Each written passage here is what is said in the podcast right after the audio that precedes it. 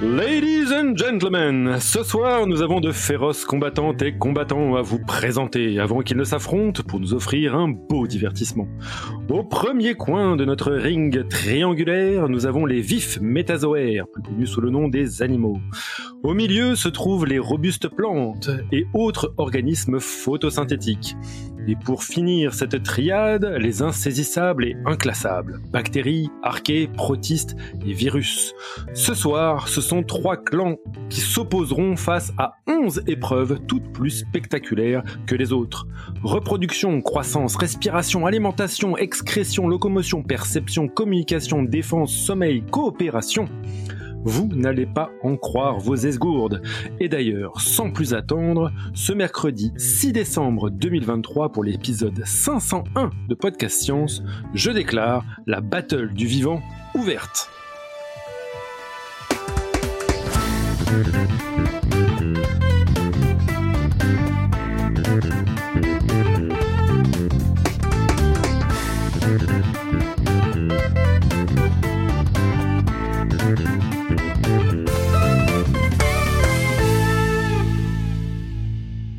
Et ce soir, autour de notre table totalement virtuelle, nous avons Cléora en Normandie. Bonsoir à tous. Nous avons Pascal le saboteur en Grand Est. Salut tout le monde. Et Léa en Grand Est aussi. Bonsoir. Agatha en Bretagne. Et bonsoir. Tania depuis l'Occitanie. Bonsoir, bonsoir. Irène depuis la région PACA. Bonsoir tout le monde. Et moi-même, votre maître de cérémonie topo depuis l'île de France. Et aujourd'hui, vous l'aurez bien compris, nous allons parler d'un livre ô combien illustre et qui s'appelle La Battle du Vivant, qui est paru aux éditions de Buck de Book de, de, Book. supérieur euh, cette année et euh, en préambule avant d'aller euh, justement taquiner et interviewer euh, nos trois autrices, je voulais vous proposer de euh, bah, d'écouter une petite critique du livre que j'ai fini à peu près euh, car, voilà une heure une heure trente avant le début de cette émission et qui permettra peut-être d'avoir une idée de ce que vous pouvez trouver à l'intérieur et de mon avis en tout cas sur la question. Alors moi j'avoue que j'ai été particulièrement ému de recevoir la Battle du Vivant, tant pour moi ce livre m'évoque toute la force de la communauté de vulgarisateurs et vulgarisatrices remerciés dans les toutes premières pages de l'ouvrage, le Café des Sciences. Vous connaissez le Café des Sciences? Bref, j'ai eu l'honneur de co-signer le premier projet éditorial du Café des Sciences, La Science à contre-pied, Belin 2018, avec Agatha Liévin-Bazin et Tania Louis. Ce fut, je pense, avec de nombreux cafetiers et cafetières, notre tout premier contact avec le monde éditorial, et il semble avoir lancé notre carrière à toutes et tous. Dans son sillon, nous rejoint Eléa Eberlé, que les auditrices et auditeurs de Podcast Science connaissent très bien. Dans cette battle se retrouvent aussi des éléments cruciaux de ce qui fait la marque de fabrique du Café des Sciences, de la vulgarisation de très grande qualité, éprouvée par les myriades de manières dont ces autrices ont essayé de transmettre la science, de l'illustration aussi, qui nous renvoie aux grandes heures des communautés satellites du Café des Sciences, comme celle dédiée à l'illustration qui s'appelait Strip Science, et surtout une pluralité de voix ADN du café, qui brille de sa multidisciplinarité et de sa diversité foisonnante. Et tous ces ingrédients nous donnent la recette d'un manuel idéal pour transmettre la passion de la diversité du vivant. Certes, on se consacre ici à la biologie, et je sais que la Battle du vivant figurera dans mes recommandations de lecture à mes étudiantes de première année, et étudiantes et étudiants bien entendu, hein, de première année de licence sciences du vivant pour mes enseignements de diversité et évolution des organismes vivants. Mais gare à celles et ceux qui penseraient y trouver un manuel austère, rabâchant les poncifs des cours de SVT, pas un chapitre ne se laisse parcourir sans surprendre les plus férus des biologistes, car on se trouve ici à la croisée des connaissances les plus étranges et pointues de trois vues complémentaires du vivant.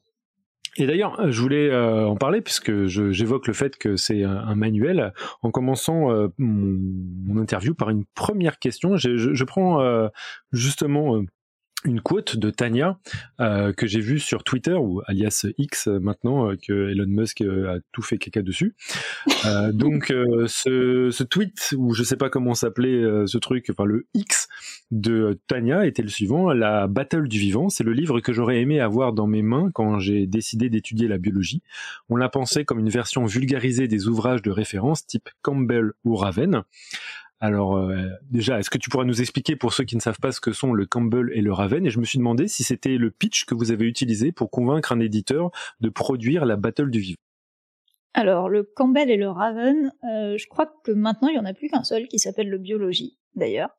Ce sont des pavés, je pense que c'est le bon terme, de euh, quelque chose comme 1500 pages qui font une espèce de présentation très universitaire du vivant avec en fait des grandes parties qui sont pas très éloignées de celles qu'on a décidé de suivre euh, dans notre livre, mais euh, en allant vraiment très loin dans le détail, avec beaucoup de schémas, etc. Et en gros, moi, on m'avait conseillé d'acheter ça quand je suis rentrée en prépa, mmh euh, en me disant là-dedans, tu as tout. Alors c'est pas tout à fait vrai, parce qu'il y a aussi une version spéciale microbiologie et une version spéciale biologie cellulaire et moléculaire. Donc il y avait moyen de faire 3000 pages en fait. Mais bon, ils sont arrêtés à 1500. Et euh, voilà, c'est des ouvrages qui brossent vraiment un, portrait très très généraliste du vivant, mais qui s'adressent à des étudiants motivés qui ont besoin de les lire. Quoi. On va pas lire ça par plaisir. Et effectivement, c'est rigolo parce que c'est des ouvrages qui sont aussi publiés chez The Book. Ah ouais, et on leur en a pas du tout parlé quand on a euh, discuté du projet de livre avec eux. Alors dites-nous, quel était le pitch euh, Qui l'a fait Comment ça s'est passé, ce, ce, ce début de projet éditorial? On l'a conçu toutes les trois, mais c'est surtout Eléa qui l'avait rédigé, il me semble, à l'époque. Je suis allée le relire cet après-midi, moi, donc je l'ai bien en tête, mais peut-être que je suis la mieux placée pour répondre. Non, mais pour, pour refaire toute l'histoire, en fait, c'est Tania qui a lancé cette affaire parce que euh, elle est venue me chercher parce qu'on lui avait demandé de, de, réécrire un livre sur justement le, le, vivant, un peu vulgarisé comme ça. Et la base, euh, c'était de partir de, de questions un peu euh, est-ce que les bactéries dorment aussi ou des choses comme ça, des, des questions un mmh peu insolites sur le vivant. Le projet éditorial tel qu'il a été conçu au début, bah, on l'avait proposé à un éditeur et finalement ça s'est pas fait. Et du coup, c'est Debook qui a repris le, le projet. Donc Tania a été chargée de parler des micro-organismes, moi plutôt des plantes, et on s'est quand même dit que pour faire tout le vivant, il nous fallait quelqu'un pour parler des animaux. Euh, et euh, Agatha était tout indiquée euh, pour ça. Donc le, pitch de, départ de ce, nouveau casting d'écriture, c'était vraiment de parler de la biologie, mais du point de vue de tous les organismes possibles et imaginables. Et la question de départ, c'est est-ce qu'on peut expliquer des processus et généraliser des processus de la biologie, du vivant, euh, qui s'extrapolerait à tous les organismes malgré leur diversité et leur spécificité. C'était ça un peu le truc d'intro. Pour convaincre l'éditeur, en gros, on avait trois gros points. Le premier, c'était celui-là. C'était de dire vraiment un livre de vulgarisation avec à la fois les animaux, les plantes et les micro-organismes sur un pied d'égalité. À notre connaissance, ça n'existe pas. Mmh euh, ça se fait dans les livres universitaires, mais en vulgarisation, c'est vraiment une première. Euh, le deuxième élément, c'est que depuis le départ, nous, on voulait un livre très fun, très illustré, ludique, mais qui est pourtant pas un livre jeunesse, hein, mais bon, on a le droit d'avoir des livres rigolos euh, en n'étant plus un enfant aussi, il n'y a pas de, raison. Et le troisième point qu'on a quand même mis en avant et qui a peut-être pesé, je sais pas, faudrait demander à notre éditeur, euh, c'est que certes on veut faire un truc euh, rigolo et léger, mais enfin on a toutes les trois des thèses quand même. Et en termes de crédibilité universitaire, je pense que pour un projet comme ça, pour un éditeur, c'est important. Ouais, c'est d'ailleurs c'est une des premières remarques euh, que, m'a fait euh, euh, ma femme quand elle a ouvert le livre. Il y a justement sur les, les volets, on voit vos bios et c'est marqué docteur, docteur, docteur. Donc ça fait ça fait quand même son, petit effet. Agatha, moi j'avais une question pour toi. donc si j'ai bien compris, tu as été embarqué dans l'affaire sur le tard. Du coup, elle tombe pitché le livre. Est-ce que tu arrives à te souvenir de la manière Ouais, bah, je m'en souviens très bien parce que c'était dans un contexte un petit peu rigolo. En fait, on faisait un pique-nique dans l'Oré Café à Toulouse à l'époque où il était ah, fermé. Parce que c'était en 2020, en plein, enfin, c'était l'été 2020, donc euh, Café était encore fermé, même si la vie avait repris son cours un peu ailleurs. Et je me souviens très bien que Tania m'avait dit, eh, et avec Eléa, on a un projet, et euh, voilà, euh, c'est un livre où il faudrait partir de... elle me l'a vraiment pitché comme ça, avec les accents de un petit peu étranges. Non, pas du tout. Euh, où elle m'a dit qu'en effet, voilà, il y avait la démarche. Je ne sais plus si vous aviez déjà le contact avec Debout quand tu es venu m'en parler. Mais moi, je me souviens très bien de la première réunion qu'on a fait du coup avec euh, avec Fabrice, notre notre éditeur pour The Book, et il me semble que c'était été euh, 2021, c'est possible? C'est ça Oui, hein? oui, c'est possible parce qu'on a commencé à euh, travailler sur l'écriture en 2022, mais il y a eu tout le temps de que, en fait, nous on a convaincu Fabrice Chrétien, qui était notre contact chez The Book, Mmh où moi j'avais déjà travaillé pour mon précédent livre, mais avec une personne différente, parce que c'était pas géré par le même service en interne. Et ensuite, Fabrice Chrétien a fait tout le travail de défendre le projet en interne. Il était très convaincu. Parce que comme on arrivait en tant qu'autrice avec un projet de, de l'extérieur, il a fallu que lui le défende ensuite au sein de The Book pour qu'ils acceptent de le financer. D'accord. Donc il y a eu un, petit délai euh, au départ. Euh, il a toujours été très encourageant quand même, parce que on râle parfois contre les éditeurs, mais c'est vrai que Fabrice, dès le départ, il a été ok, il a été ok sur la côté battle du vivant, il a été ok sur le fait qu'on voulait parler de trucs pas forcément très sexy, il a été ok sur le fait qu'on voulait de l'illustration, même si c'était clairement sa plus grande frayeur que le livre soit classifié jeunesse, et que du coup il trouve pas son public. Euh, mais c'est vrai qu'il nous a quand même fait confiance. Mais du coup, c'est vrai que moi, quand j'ai rejoint le projet, le plus gros du boulot était déjà fait. Il y avait déjà une ligne directrice. Euh, je crois que c'était déjà plus ou moins acté qu'on avait qu'on allait répartir en grandes fonctions du vivant. Et après, bah voilà, il a fallu euh, mettre un peu de fun, trouver, euh, faire un sommaire avec avec les différentes sous-parties, etc. Mais ça, ouais, c'est. Je suis arrivée, j'avais plus que ça à faire. J'aime bien parce que tu dis j'avais plus que ça à faire et toute l'écriture. Oui, mais je veux dire, le projet était déjà défini. On en parlera de, l'écriture. Visiblement, c'est un sujet euh, important de, à développer sur le projet éditorial. Mais euh, tu viens d'évoquer quelque chose qui, m'intéresse, c'est la question du public. Et selon vous, euh, quel est le public auquel s'adresse la Battle du Vivant? La réponse égoïste, c'est nous. là, les, premiers, concrètement, nous, on l'a écrit avec ça en tête. Oui. Bien sûr. non, mais d'abord, selon vous, en fait, euh, vraiment, euh, quel, est le quel est le public euh, que pour, pour qui vous seriez satisfait, fier que la battle du vivant soit entre les mains, quoi. Moi, je l'ai écrit dans l'optique qu'il soit lu par le plus de personnes possible, mais quand même à partir des ados, parce qu'il y a quand même des, des, notions qui sont déjà un peu, euh, euh, bah, voilà, faut quand même, euh, faut quand même réaliser ce que c'est qu'un être vivant, etc. C'est pas, c'est pas pour euh, quand on apprend à lire à 6 ans, quoi.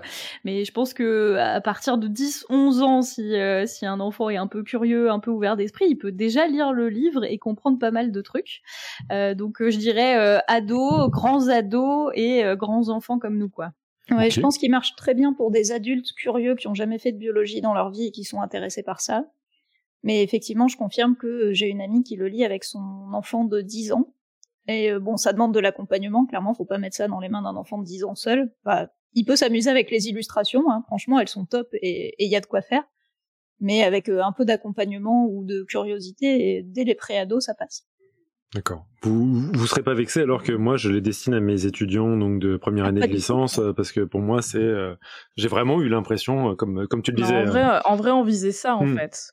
Nous on visait plutôt la fin de lycée je dirais parce qu'il y a quand même quelques notions même si on les décrypte ou on parle quand même un petit peu d'ADN tu vois de, de choses que normalement on voit au lycée, même si les options maintenant ont été pas mal bougées, donc le programme du lycée n'est plus celui que nous nous avons connu. Mais moi personnellement, à, la lecture de votre ouvrage, c'est vraiment ce qui m'est apparu le plus évident, c'est que euh, on avait un aperçu du vivant et les yeux de diversité du vivant, euh, d'évolution, c'est véritablement cette appréhension qui est tellement difficile à, transmettre que pour moi c'est une sorte de, mise au point. On est là, bon, bah, vous avez lu la battle du vivant, on est ok, vous avez compris ce que c'est. Maintenant, on va pouvoir parler un tout petit peu de processus biologique et, et avancer quoi.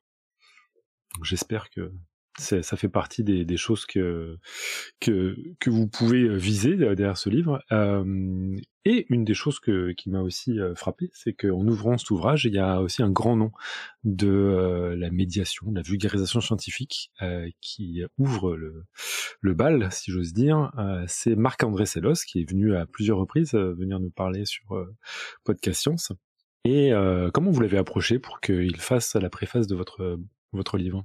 Euh, c'est moi qui l'ai qui l'ai approché euh, parce que bah du coup je le connaissais déjà un peu euh, pour l'avoir interviewé sur Podcast Science, notamment au sujet de des plantes, etc. C'est un sujet qu'on a en commun. Il est lié à la Société botanique de France aussi, dans laquelle je fais un, diplôme de botanique de terrain mmh en ce moment. Et en fait, euh, j'ai lu euh, la plupart de ses ouvrages de vulgarisation, je l'ai vu en conférence, je sais comment il parle de ce que c'est que la vulgarisation, et je pense qu'on a un peu la même vision de ce que c'est la, la vulgarisation. Euh, du coup, pour moi, c'était enfin, c'était intéressant de lui demander s'il acceptait euh, de faire cette démarche, de nous écrire une préface, parce que euh, l'objectif du livre rejoint un peu son, ambition, c'est-à-dire de visibiliser des organismes euh, qu'on n'a pas l'habitude de voir, des micro-organismes dans le sol, des champignons, etc. De parler des plantes non pas dans ce qu'elles ont de sensationnel ou de similaire à des êtres humains, mais de, ce qu'elles ont de particulier en tant qu'être vivant. Donc, donc voilà, pour moi c'était cohérent de lui poser la question parce que on avait des objectifs proches et il a été très gentil et il a accepté tout de suite euh, de, de, nous écrire cette préface, malgré le fait que ce soit quelqu'un de très occupé qui voyage mmh. tout le temps, etc. Il, il, a pris le temps, donc je pense qu'on peut vraiment le, le remercier. En plus, c'est une très jolie préface. Elle est très courte, très efficace et complètement dans l'esprit de ce qu'on a écrit. Euh, voilà, donc c'était c'était un peu une chance et c'était un peu incroyable euh, qu'il accepte de nous écrire cette préface. Voilà, si un jour il écoute cet épisode, merci Marc-André. Euh, on va parler des avatars et avant que je cède la parole à, Cléora, moi j'ai juste une petite euh, petite question. Donc euh, ces avatars, d'abord, est-ce qu'ils ont des noms?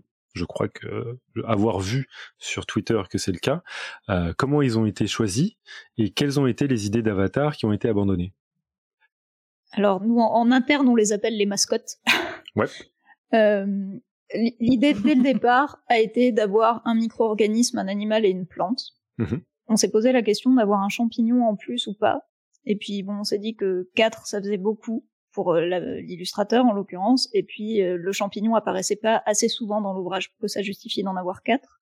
Si ce n'est qu'il y en a vraiment 4 en fait dans, dans vos choix de oui, mascotte. J'ai triché. je, je, plaide coupable. Euh, en fait, le, bah, je pense chacune va pouvoir répondre pour sa mascotte à elle. Du coup, moi, la mienne, pour les, les micro-organismes, l'idée c'est que comme c'est une catégorie d'organismes très diverses, euh, d'avoir quelque chose d'unicellulaire mais qui soit pas trop typé.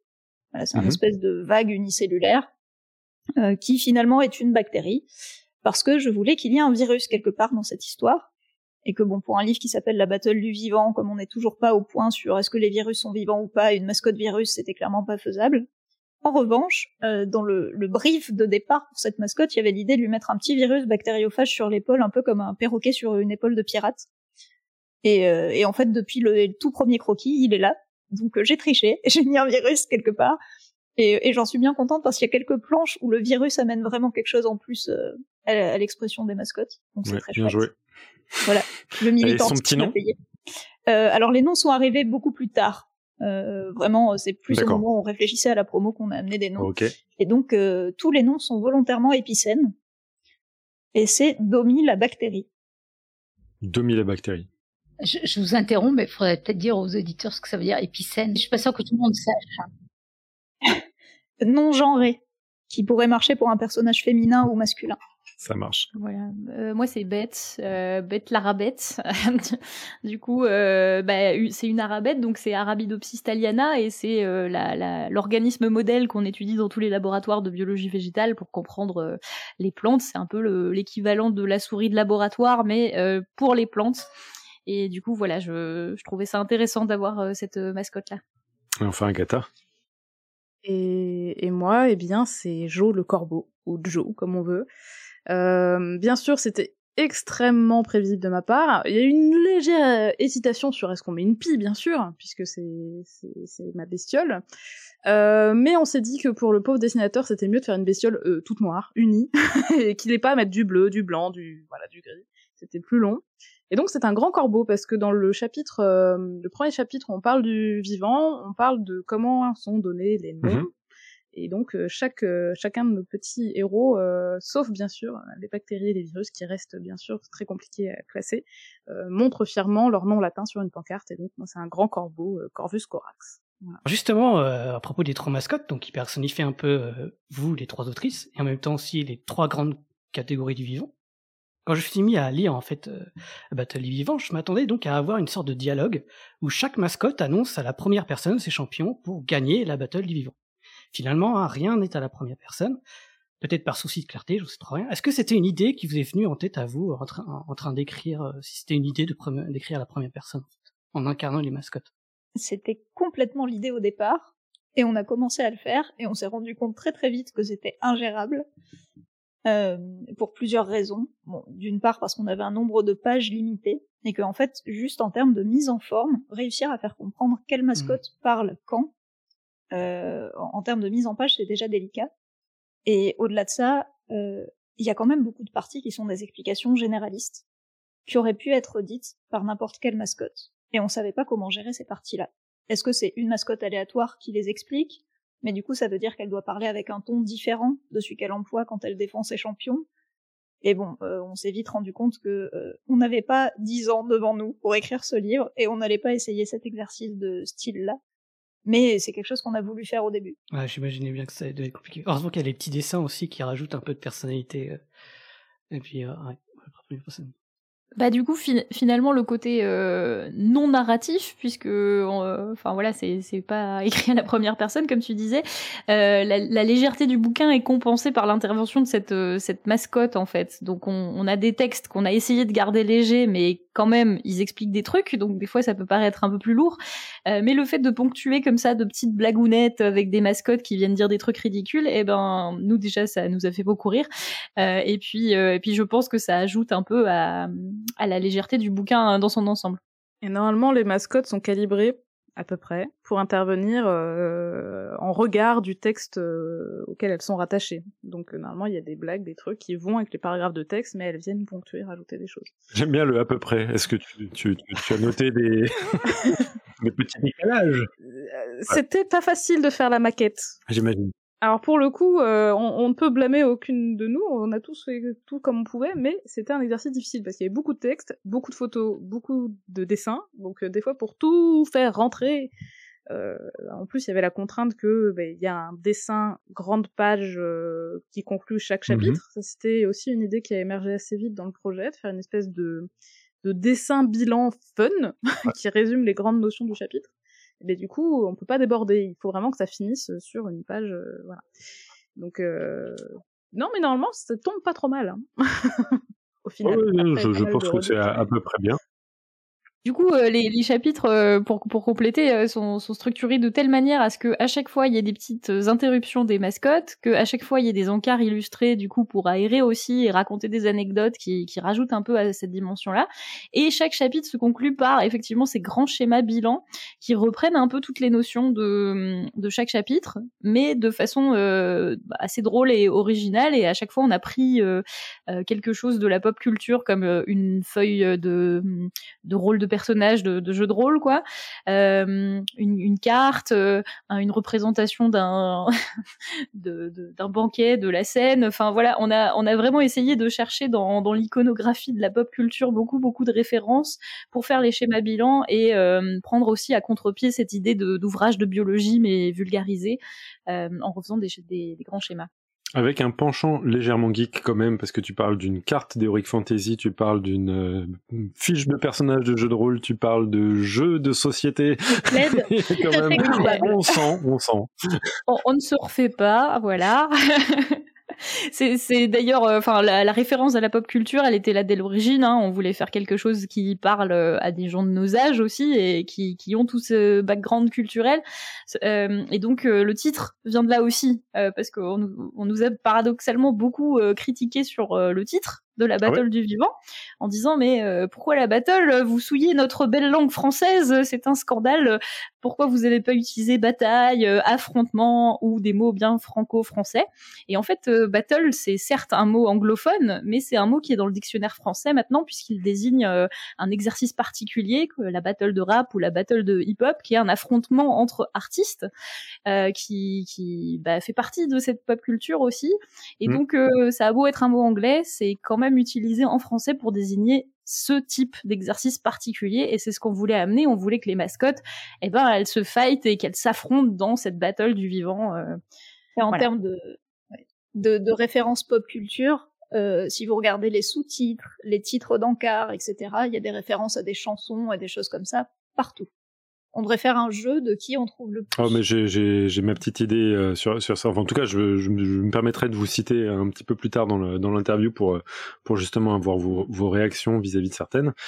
Euh, mais je vous propose que euh, pour la suite de, de cette interview, eh ben, euh, chacune d'entre vous prenne la parole pour pouvoir vous fighter, pour savoir qui aura la meilleure réponse. Et je commence par euh, celle qui, euh, à mon avis, est la plus importante, posée en introduction. Euh, vous vous, vous écharpez pour savoir ce qui est vivant, et moi j'aimerais bien savoir qu'est-ce qui n'est pas vivant et pourquoi. C'est la question où personne veut se lancer, voilà. à chaque fois on se regarde, genre qui est-ce qui va? Bah, euh, juste contextuellement, pour écrire ce chapitre et se mettre d'accord déjà entre nous sur qu'est-ce qu'on donnait comme définition du vivant, c'était déjà super dur. Euh, parce que bah, quand on lit des manuels de biologie bah euh, personne ne donne la même définition. Euh, c'est pas tout le temps les mêmes critères qui reviennent. Des fois bah il y a trois grands critères. Des fois il y en a sept. Des fois il y en a dix. Enfin voilà. En fonction de qui qui définit c'est jamais la même chose. Et donc euh, finalement on a dû nous-mêmes se mettre d'accord sur euh, bah, les grands critères qui définiraient ce qu'était un être vivant euh, avant de pouvoir euh, dire et expliquer qui était vivant et qui n'était pas vivant. Et selon toi, Eléa, qu'est-ce qui est pas vivant? Eh bien, euh, d'après moi, d'après moi, les, les, virus, par exemple, ne sont pas vivants. Oh et oui, selon selon ma définition, les virus sont pas vivants parce qu'ils ont besoin d'un autre être vivant pour pour se répliquer. Comme tous les parasites. Comme tous les parasites, effectivement. Et c'est là où... du coup ce, ce sont des, des, parasites euh, qui, s'ils étaient tout seuls, tout seuls, euh, strictement, euh, ne, ne, pourraient rien faire. Ils n'ont pas de, de, de, de limite. Alors, répasse ça, Tania. Bah, de fait, on se rend bien compte si on creuse que si on veut exclure les virus, mais pas exclure les autres parasites, on est vite embêté hein, en termes de définition. Ça marche pas très bien. Euh, mais en gros, la définition qu'on a gardée, qui est quand même une définition relativement euh, classique, c'est le fait qu'un être vivant, c'est un être qui est capable de se reproduire, d'évoluer et d'échanger de la matière et de l'énergie avec son environnement. Et en général, quand on parle des virus, le point qui coince, c'est le troisième. C'est euh, l'échange d'énergie et de matière avec leur environnement parce que les particules virales sont inertes. Et que, en fait, les virus se mettent à faire des trucs une fois qu'ils ont infecté une cellule. Mais si on regarde euh, un spermatozoïde tout seul ou une graine qu'on garde dans un bocal, ils sont tout aussi euh, incapables de faire quoi que ce soit que euh, des virus. Et en fait, avec les virus, ce qui est intéressant, c'est plutôt de se concentrer sur leur phase active, c'est-à-dire ce qui se passe une fois qu'ils ont piraté une cellule, et pas sur leur stade de dissémination inerte. Et en fait, si on se concentre sur cette phase active, ils remplissent absolument toutes les cases de la définition du vivant. Donc, donc les virus, c'est vivant. Du coup, dans les pas vivants, je mettrais les cailloux. Voilà, les cailloux, c'est pas vivant. Est-ce que Agatha, tu es d'accord pour dire qu'un caillou, c'est pas vivant? C'est exactement ce que j'avais dit. Quand on sait pas, on tape sur la géologie. D'accord, d'accord. Mais alors, il y en a qui disent que des cailloux est né le vivant. Qu'est-ce que vous en pensez de ça? Oui, mais le caillou tout seul, il fait pas des bébés cailloux. D'accord, ça ok. pas. Est-ce que tu veux continuer avec Laura? Oui, on va juste se baser sur la reproduction, du coup, qui est un des critères de, du vivant, a priori, qui est plutôt euh, commun. c'est ce que je vois. Dans le chapitre, donc, comment on fait les bébés sur la reproduction, vous nous affirmez que la reproduction asexuée est la plus répandue dans le monde vivant. Du coup, moi, je vais vous poser inversement, est-ce qu'on peut affirmer qu'avoir un papa et une maman est un peu l'exception? Alors, c'est, c'est, c'est vraiment encore plus l'exception que ce qu'on pourrait penser, parce que euh, déjà, la majeure partie du monde vivant est microbien, donc se reproduit plutôt par multiplication asexuée, mais même parmi les organismes qui font de la reproduction sexuée, euh, le fait d'avoir euh, seulement deux sexes différents, un papa et une maman, c'est pas non plus la majorité. Euh, chez les champignons, il peut y avoir beaucoup plus de sexes que ça, donc il faudrait trouver beaucoup d'autres termes que juste papa et maman. Et accessoirement, la notion de mâle et femelle est complètement une construction arbitraire dans la nature, il y a deux sexes différents, il n'y a pas une étiquette euh, mâle-femelle dessus. Si on s'éloigne des animaux, c'est pas si simple de définir qui est le mâle et qui est la femelle, en fait. Donc ça répond clairement à la question. Sans parler de ceux qui changent au cours de leur vie. En plus. Ça, euh, voilà. Pareil. Donc des exemples là-dessus, des escargots, par exemple, ça? Les, petits poissons Nemo aussi qui changent? Alors moi je pensais plutôt aux poissons Ouais. Parce qu'il y a plein d'exemples de poissons qui naissent mâles et qui deviennent femelles en vieillissant ou inversement. Du coup, au cours d'une vie, ils peuvent changer. T'as aussi l'exemple euh, typiquement euh, des huîtres qui peuvent euh, être mâles puis femelles puis mâles au cours de la même période de reproduction. Donc c'est un peu est-ce qu'on peut dire, bah là c'est le papa, là c'est la maman, sachant que c'est le même individu mais qu'il a changé au cours de route Parce que ça dépend quel jour de la semaine, quoi. C'est ça. Florine, tu avais quelque chose à, à dire? Non, je, je, je, voulais voir avec Tania ce qu'elle, ce qu'elle euh, expliquer aux auditeurs ce qu'elle, ce qu'elle voulait dire exactement au sujet champignons en fait. Pourquoi, pourquoi il n'y a pas un mâle et une femelle par exemple? Alors la notion de champignon, c'est aussi l'enfer parce que tous les biologistes mettent pas les mêmes organismes euh, derrière le mot champignon. Euh, c'est un peu pour ça que j'esquive soigneusement, mais en gros la notion de, de sexe d'un point de vue biologique, c'est euh, des organismes du même sexe ne peuvent pas se reproduire entre eux, et des organismes de sexe différents peuvent se reproduire entre eux. Le cœur de la définition, c'est ça. Il se trouve que chez l'humain, il n'y a que deux sexes différents, donc euh, c'est assez facile. Euh, mais il y a des espèces où il y a beaucoup plus que deux sexes différents, on peut atteindre des centaines, voire des milliers, ce qui fait que virtuellement, tous les individus que vous croisez sont des individus d'un sexe différent du vôtre. Puisque si vous avez une chance sur 10 000 de tomber sur quelqu'un qui a le même sexe que vous, a priori, ça arrive pas tout le temps. Et euh, pour des organismes qui se déplacent peu, bah, c'est très pratique pour maximiser les chances de pouvoir se reproduire avec toutes les personnes qu'on croise. Ouais, donc c'est pas simple du tout, effectivement. Ou alors c'est que l'être humain est un peu triste à faire que de sexe, quoi. Complètement. Avant que euh, Clara rebondisse sur notre question, il y en avait une sur euh, YouTube sur lequel nous avons notre chatroom maintenant. Euh, vous avez remarqué à quel point j'ai utilisé des mots en anglais pour fâcher tout le monde. Euh, question, donc Sébastien M demande à quel moment le nouvel être devient vivant lors de la reproduction? Bah, On va laisser la responsable animaux répondre à cette question. Alors là, moi je... Alors, complètement... Voilà. Euh, non, bah en vrai, non mais si on reprend la définition du vivant, ça veut dire que tous les animaux, à partir du stade où ils sont pas en capacité de se reproduire, sont pas vivants. Donc c'est aussi une définition euh, subjective. De toute façon, on galère, on sait pas définir le vivant. Donc on essaye de mettre des cases et des trucs qui fonctionnent. Mais voilà, tant qu'il n'y a pas cette idée de, de reproduction et de génération suivante, bah du coup ça marche pas. Mais sauf qu'on est bien d'accord que un être vivant, même tout petit, il est considéré comme vivant. Donc euh, mais on a oublié toutes ces notions de nouveau-nés, même humains, qui n'ont par exemple pas de sensation et pas de, de réaction, etc., qu'on pratiquait au début du XXe siècle, n'oublions pas. Euh, mais sinon, je crois que je n'ai pas grand-chose de plus à rajouter à cette question qui est très épineuse, à laquelle je n'ai pas d'autres euh, choses à rajouter. Non, mais la, la, la, première euh, cellule euh, fécondée qui va faire un être vivant, on peut considérer qu'elle est vivante. Elle a un métabolisme, elle a un dedans, un dehors, euh, voilà. Elle va se diviser pour faire plein de plein de cellules euh, et devenir un être pluricellulaire. Donc, elle est vivante. Elle est juste pas encore autonome, indépendante, sentiente et tout ce qu'on voudrait mettre comme adjectif qui caractériserait des trucs plus aboutis après, quoi.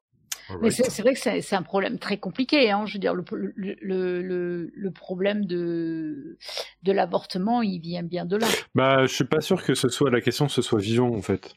Ah ben, je pense que ça vient de là. Jusqu'à quel, à, partir de quel, à, partir de quel moment on considère qu'un qu'un qu'un organisme euh, est indépendant et indépendant, je suis d'accord, mais vivant, je serais pas, je suis pas, je suis pas certain que ce soit la question parce que sinon on crierait à chaque fois qu'il y a une un bout de peau qui s'en va euh, quand on fait un bain de bouche ou euh, ce serait une catastrophe. Après, effectivement, là, c'est, c'est, le, le, débat est très compliqué, effectivement. Je, ça, je, je suis bien d'accord. Et c'est juste l'introduction du livre.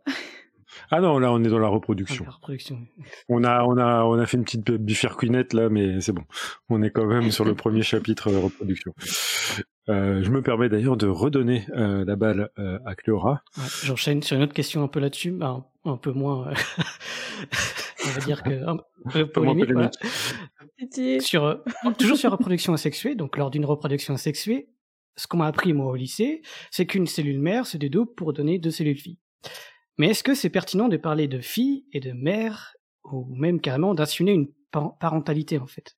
Par exemple, est-ce que ça existe des organismes unicellulaires, asexués donc, où des parents font attention à leurs enfants avec une certaine parentalité?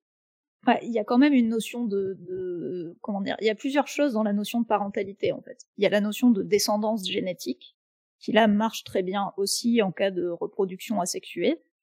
Et il y a la notion de soin parental. Euh, pour le coup, dire cellule mère et cellule fille, euh, on aurait pu dire euh, cellule parent et cellule enfant. Ça a marché mmh. aussi. Mais parent 1 ou parent 2, c'est ça bah, Il n'y a qu'un seul parent, alors il n'y a pas de débat. voilà, c'est plus simple pour le coup. Très bien. Mais, mais du coup, il n'y a pas de, j'ai pas connaissance d'organismes qui, qui, soient en tout cas des unicellulaires asexués qui, qui fassent du soin parental mais il y a quand même un phénomène euh, global de, euh, on observe en tout cas, euh, qu'il peut y avoir, euh, comment dire, un espèce d'intérêt commun dans la façon dont les cellules qui partagent le même patrimoine génétique ou font partie de la même espèce se comportent, même à l'échelle microscopique. Donc on peut pas vraiment parler de soins, mais il y a quand même un comportement collectif de, de protection mutuelle, voire de sacrifice pour les autres. Et par contre, dans le monde animal, et dans le monde végétal, il y a complètement des exemples de reproduction asexuée, avec, euh, bah, pour les animaux, du vrai soin parental. On peut parler de nos petits lézards préférés, Agatha. Tout à fait. Mais au niveau des soins parentaux, je t'avoue, je, me souviens plus trop du détail, mais en effet, il y a une, une espèce de lézard qu'on aime beaucoup euh, citer, où en fait, euh, c'est le lézard queue en fouet, alors des fois, il y en a qui mettent fouet de queue, faut se méfier parce qu'il y a plusieurs appellations vernaculaires. Je n'ai plus son nom latin en tête, mais c'est dans le livre, je vous invite à regarder. Et en fait, il n'y a plus de mâles. Les mâles ont disparu, il n'y a donc plus que des femelles. Et euh, les femelles, en fait, euh, peuvent faire de la parthénogénèse, donc euh, des cellules, enfin des voilà, des ovocytes non fécondés vont pouvoir donner une descendance, mais ça fait des clones du coup, des, copies conformes du génome de leur maman. Alors elles ont quand même besoin de se stimuler avec leurs copines pour que ça fonctionne, mais elles n'ont pas besoin de mâles. Et voilà. Par contre, au niveau du soin parental, je t'avoue, je sais pas ce qu'elles font. C'est possible qu'elles pondent les œufs et qu'elles se sauvent ensuite, parce que même si les soins parentaux chez euh, ce qu'on appelle entre guillemets les, reptiles, même si ce n'est plus valable aujourd'hui, mes excuses à tous les systématiciens qui nous écoutent, mais euh, toute la famille, voilà, des lézards, crocodiliens et autres, il y a quand même un petit peu de soin parental, mais c'est pas la majorité euh, du tout. Ils ont quand même plutôt tendance à pondre leurs œufs et les laisser se débrouiller. Ouais, mais en tout cas, il n'y a pas, il n'y a pas de différence entre les espèces qui se reproduisent de façon sexuée ou asexuée en termes de soins à la descendance. Et pour les plantes, pareil d'ailleurs.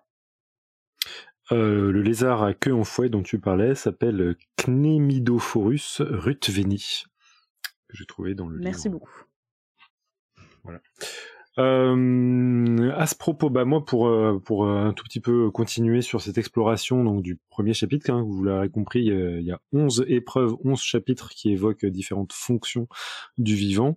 moi personnellement sur ce chapitre-là, donc sur la reproduction, il y avait vraiment un endroit où j'étais ultra surpris c'est autant je connaissais les cas de, euh, on va dire, de reproduction asexuée, sexuée euh, différentes, les, euh, comme Tania l'a évoqué, les 23 000 sexes qui peuvent exister chez une espèce de champignon qui s'appelle Schizophyllum communé.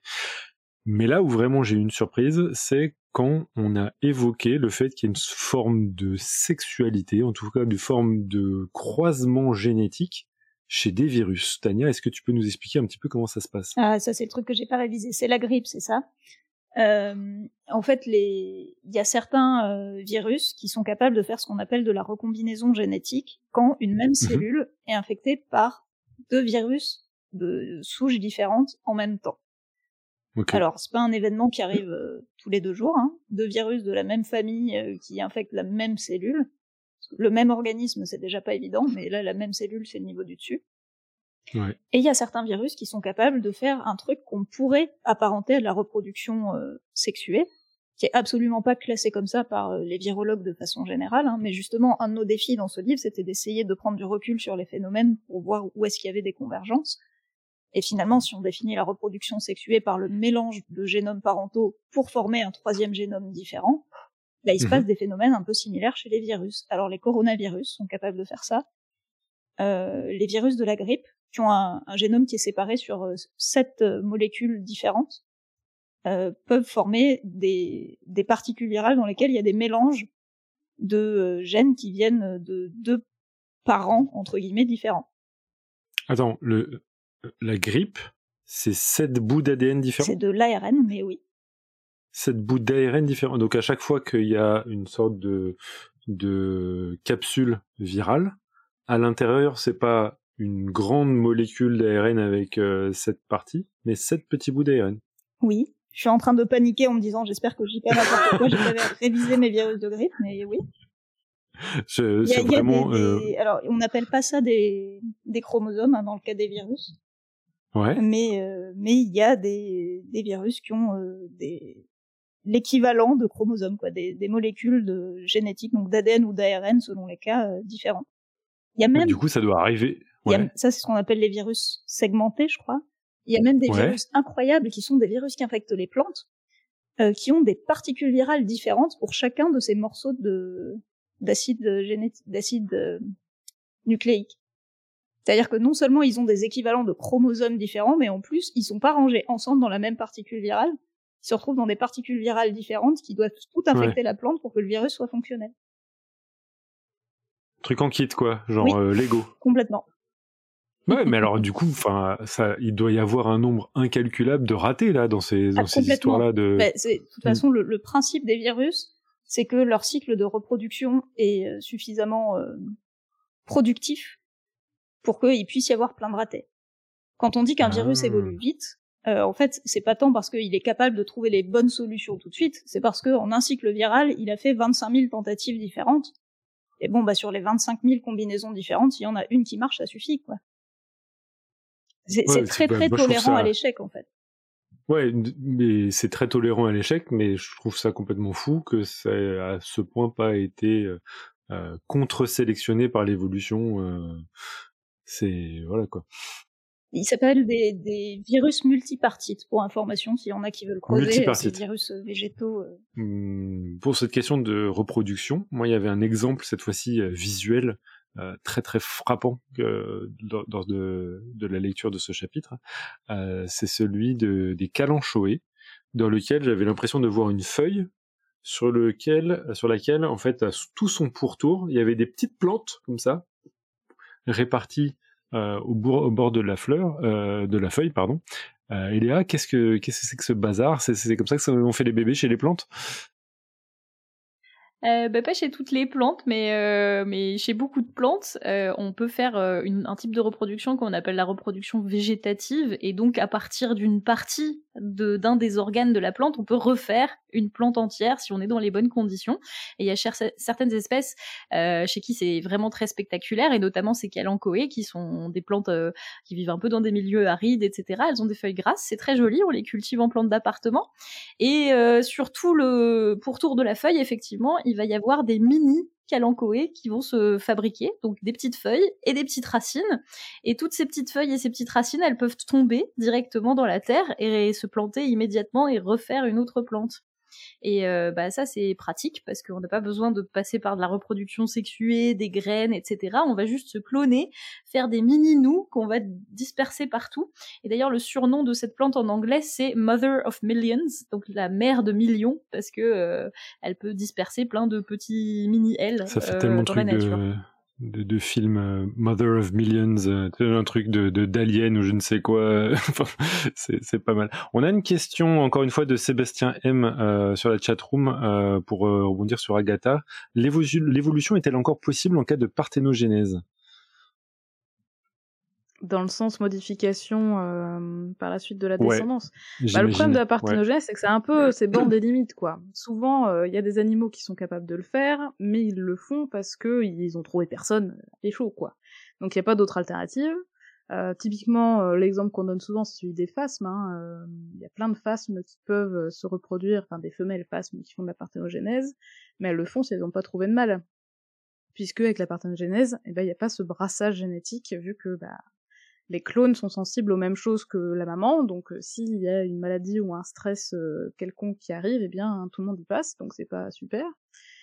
Au niveau de ce que deviennent ces individus-là, après, euh, ben, c'est une excellente question que je ne m'étais pas posée jusqu'à présent. Que se passe-t-il avec, par exemple, ces bébés phasmes issus de parthénogénèse s'ils se reproduisent ensuite avec des individus sexués? Bah, J'imagine que ça peut remettre un petit peu de mélange. J'imagine que ce cas de figure doit exister. Je vois qu'Eléa a plus d'informations. oui, oui, ben, effectivement, si vous faites un clone de vous-même, euh, techniquement, il a à peu près les mêmes capacités que vous, donc il pourra un jour euh, éventuellement se reproduire lui aussi, euh, sauf dans de, rares exceptions où ce serait pas possible, parce que toutes les exceptions existent dans le monde vivant, faut le savoir, c'est une règle du vivant qu'il y a qu'il n'y ait que des exceptions. mais du coup, quand on fait un clone de soi-même, c'est vrai qu'il y a moins de variations par rapport à la reproduction sexuée qui est justement fait pour mélanger tous ces gènes et tout ce matériel génétique. Donc c'est vraiment fait pour ça, ça donne de la diversité. Mais en revanche, faire un clone, c'est quand même faire de nouvelles cellules qui vont se multiplier, se diviser, etc. Donc recopier leur information génétique. Et donc on peut quand même accumuler des mutations euh, aléatoirement dans ce, ces nouvelles cellules euh, qui vont quand même pouvoir être un moteur d'évolution parce qu'on n'est pas à l'abri qu'il y ait une mutation qui transforme quelque chose euh, dans un mutant. Et c'est comme ça d'ailleurs qu'on fait des variétés de plantes. Des fois on a des bouts de plantes qui subitement se mettent à faire de jolies couleurs, deviennent blancs, font des taches, j'en sais rien. Et du coup on va utiliser ce rejet qui, est euh, une mutation d'un clone d'une même plante qui n'avait pas ces caractéristiques pour faire une nouvelle variété qu'on va ensuite propager par clonage, etc. Donc oui, euh, c'est pas parce qu'il y a de la parthenogénèse que l'évolution s'arrête. On peut continuer à accumuler des changements et des mutations, euh, mais on les accumule simplement peut-être moins rapidement qu'en faisant de la reproduction sexuée. Moi, moi, quand même, je, je, pense quand même que dans la parthénogenèse, il y a une forme de variabilité qui est introduite parce que les ovules, en fait, c'est pas exactement une, un clone d'une cellule euh, Il y a plusieurs types de parthénogenèse. Alors, je me souviens qu'au début, on voulait le mettre et c'était quand même très compliqué, mais j'ai vu qu'il y en avait plusieurs types, qu'il y avait des trucs ouais. avec... Euh... D'ailleurs, j'ai oublié le nom. Un des, des morceaux, c'est le globule polaire, quelque chose comme ça. Il y a un type ouais. de parthénogenèse qui utilise cette partie-là, euh, et il y en a d'autres qui en effet sont, sont sur euh, les ovules, etc. Et selon le type de parthénogenèse, on récupère pas le même matériel génétique euh, du parent. Donc, ouais. déjà de la parthénogenèse avec et de la parthénogenèse sans gamètes. T'as pas forcément de formation de gamètes dans Aussi, la parthénogenèse. Oui, oui d'accord. Ouais, bon. Mais ça, on l'a coupé, c'était trop Il y a des degrés, voilà. Il y a des degrés de clonalité pour répondre à la, oui. à la, question de Sébastien M, euh, en fonction des degrés de clonalité, bah, il y a différentes manières de d'introduire de, de, la diversité et pour les plus graves d'entre elles on va dire celle où t'es collé collé collé collé euh, cloné cloné cloné cloné euh, bah ça, ça, fonctionne aussi euh, quand même chez pas mal d'autres organismes. Oui, mais les, les micro-organismes ont leur propre moyen de créer de la diversité génétique, même voilà. s'ils se reproduisent de façon asexuée en l'occurrence. Il y a un exemple là dont je veux inviter les, les auditeurs à se, à se pencher en, lisant la Battle du vivant, mais qu'on va pas développer maintenant. C'est celui des, euh, des rotifères bdéloïdes, euh, qui sont des animaux, euh, pratiquement des clones, depuis des millions d'années. Et en effet, pour évoluer, pour continuer à évoluer, pour continuer à introduire de la diversité, il y a des mécanismes spécifiques qui s'y sont introduits. Mais je vous invite maintenant à nous suivre pour la seconde épreuve euh, de la battle du vivant et on va se poser des questions maintenant sur la croissance de ces organismes-là, plantes, euh, unicellulaires et, euh, animaux. Et moi, je, alors, je vais juste J'en profite parce, que on va être que que d'éloges sur ce livre, mais de temps en temps, je vais faire un petit tacle comme ça à la paf. Euh, euh, bien senti, euh, puisque c'est une battle, je vais me permettre, et je vais dire que dans ce livre il y a énormément de faits et de, de faits qui ont été fact-checkés. Mais alors par contre pour le record de, de, de taille de l'animal le, le plus grand, j'ai un, un conteste, j'ai j'ai un grief. Il est dit, Madame Agatha, j'imagine que c'est vous. Raté. Ah, c'était qui? C'est ta copodcasteuse. Madame Eléa, euh, on me dit que l'animal le plus grand sur la planète, ce serait la baleine bleue, c'est ça? Avec ah, ses 30 mètres de long et, oui. et ses 170 tonnes. Mm -hmm. Je n'ai jamais dit ça. Je dit ça et qu'elle aurait été précédée par le plus grand dinosaure connu, le Patagotitan, aujourd'hui disparu, qui mesurait 40 mètres et pesait 70 tonnes. Alors, euh, certes, mais euh, vous oubliez qu'il existe des méduses. des méduses et des méduses de plusieurs euh, dizaines de mètres de long, euh, si on compte les tentacules. Voilà. Donc je vais me permettre de dire que quand même, c'est pas bien d'oublier les méduses. Après, il y a une vraie question qu'on s'est posée quand on a on a cherché ces recordmen. comment est-ce qu'il faut compter? Est-ce qu'il faut compter en longueur? Est-ce qu'il faut compter en volume? Et c'est une vraie question difficile en fait qui est le plus grand, le plus gros, le plus massif?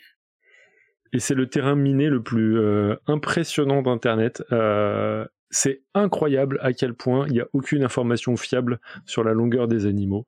Euh, au début, moi, je pensais, j'en ai parlé dans, une, dans un de mes billets sur mon blog, justement d'un animal le plus long, dans lequel il y avait quelqu'un qui prétendait que c'était un ver qui mesurait 50 mètres de long. Et en fait, je suis allé rechercher la source originelle dans laquelle on a la méthode de la personne qui faisait euh, justement la mesure et qui avait commencé à mesurer le verre et qui grosso modo avait regardé ce qui restait dans le bocal, il a fait allez hop 50 mètres. à la louche. bah ouais, mais c'est là que c'est intéressant, c'est qu'en fonction de la définition que tu mets à, au plus grand euh, est-ce que c'est voilà, est-ce que c'est le plus long, est-ce que c'est le plus lourd, etc. Euh, est-ce que tu comptes aussi les bah organismes clonaux, genre parce que sinon, euh, bah, la baleine bleue, elle peut aller se, rhabiller, quoi. Hein. Je veux dire, on prend des, forêts de clones d'arbres et on les compte comme un organisme clonal. Et ben là, c'est foutu pour les baleines, quoi. C'est peut-être le verténia de la baleine bleue le plus grand. Exactement, mais c'est précisément mon contexte. Le problème avec euh, moi, ce que, je trouve fascinant avec ces questions, c'est que dès qu'on commence à mesurer, à mettre des règles, etc., en fait, le vivant, il en a rien à foutre et il va nous casser. Parce que si on prend le verre ténia, techniquement, on se dit ah bah le, le verre, l'individu, c'est sa longueur. Mais si tu t'intéresses à ce que ce qui constitue véritablement un ténia, il y a certains auteurs qui vont te dire bah en fait le ténia c'est plein de mini individus qui se suivent à la suite des autres et donc c'est pas véritablement un individu et plusieurs. Et pour rebondir sur moi encore une fois un, énorme euh, what the fuck que j'ai eu à la lecture de ce truc qui devrait être simple, hein, dire bah en mesure des animaux on, peut te dire euh, quelle, est leur taille. C'est cette fois-ci pour les plantes avec euh, le concept de, de symplasme. Et, Léa, est-ce que tu peux nous dire pourquoi ce, ce mot, derrière ce mot symplasme, on pourrait dans un, ordre d'idées, considérer que les arbres sont des organismes unicellulaires. Ouais, bah en fait, quand on analyse des plantes, on se rend compte que du coup, c'est des cellules qui sont collées les unes à côté des autres et séparées par des parois. Mais euh, dans les, plantes, en fait, le, la soupe à l'intérieur, qui est contenue dans une enveloppe qu'on appelle le cytoplasme, quoi, eh ben, il est connecté de cellule en cellule avec des petites jonctions. Donc en fait, euh, si on regarde très attentivement, comme les molécules passent à travers cette chose-là et qu'il n'y a pas vraiment de séparation, si on prend vraiment ces, petites jonctions euh, euh, qui restent entre les parois, on pourrait considérer que dans un seul arbre, toutes les cellules sont reliées entre elles et que du coup, comme il n'y a plus de frontières entre intérieur et extérieur entre chacune d'entre elles, on pourrait considérer qu'un arbre c'est presque une grosse cellule. et là, bah, ça, ça remet en question tout ce qu'on connaît chaque cellule a quand même son ADN. Hein. Chaque cellule a un noyau et un ADN euh, pas particulier, mais il y a des organismes, euh, par exemple, euh, bah, je crois que tu l'as mis en exemple plus tard, les, les colerpes, par exemple, c'est des, des, algues vertes qui poussent dans la Méditerranée. Elles, elles ont une seule grosse cellule dans laquelle il y a plein de petits noyaux. Donc c'est des cellules qui euh, ont divisé leur matériel génétique, mais qui se sont jamais divisées elles-mêmes, qui n'ont jamais fait de frontières les unes avec les autres, et qui finalement se retrouvent à, être euh, toutes ensemble euh, dans, le même bain et à faire une, grosse cellule.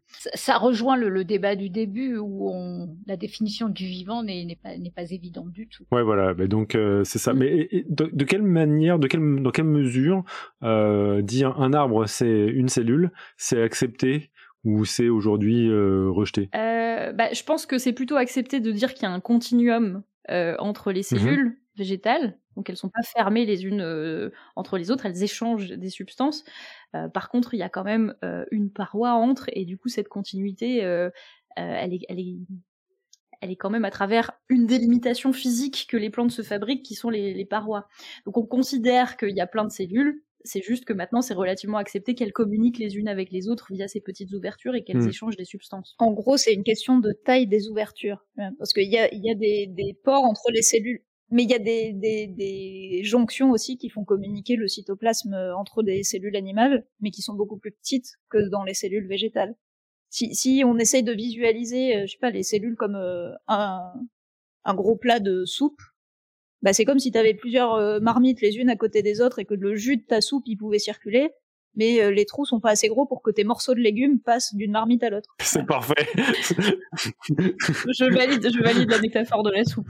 Mais, c'est vrai que toutes les cellules du corps humain communiquent entre elles. Il y a toujours. Mais je pense pas comme euh, comme les plantes. Non, pas comme les plantes. Pas comme les plantes, mais effectivement, mais il y a quand même plein de, de messagers, etc., de, de, de molécules qui, qui, je veux dire, au niveau d'un endothélium, etc., il y a plein de molécules qui, qui passent quand même. Alors, il n'y a pas, il y a pas effectivement les dans les parois qui font que, mais il y a quand même passage.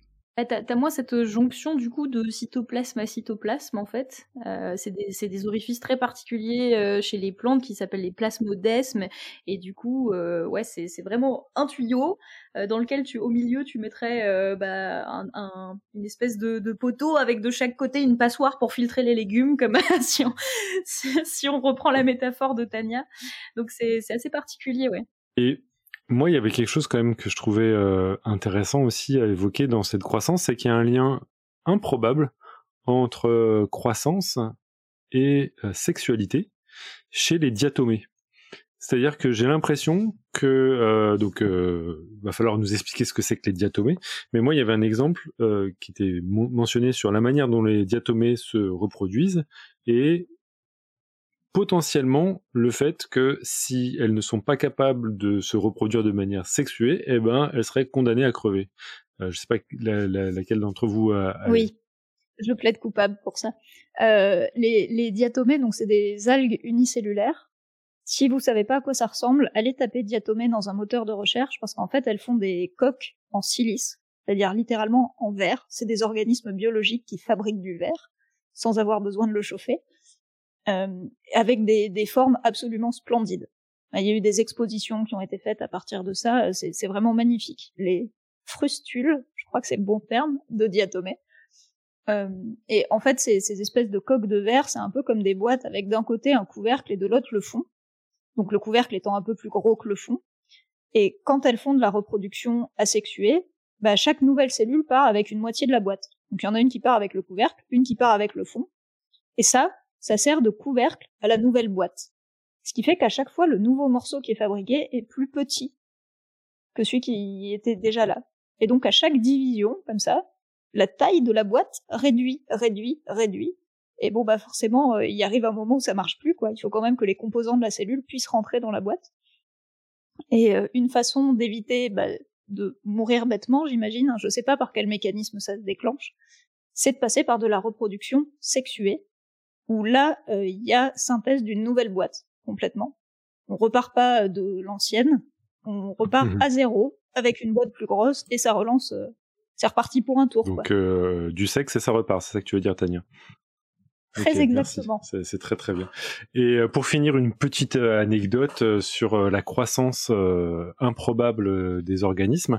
Euh, on découvre dans la Battle du Vivant que le bambou grandit d'un mètre par jour. Ouais, alors c'est le bambou géant. Ah, c'est pas, pas tous les bambous qui font ça, mais effectivement le bambou a une croissance rapide et euh, la, la plus des plantes d'ailleurs euh, grandissent assez rapidement une fois qu'elles sont lancées. Et ça c'est parce que les plantes elles font un certain nombre de cellules euh, qui sont d'abord toutes petites hein, et qui qui sont pas allongées.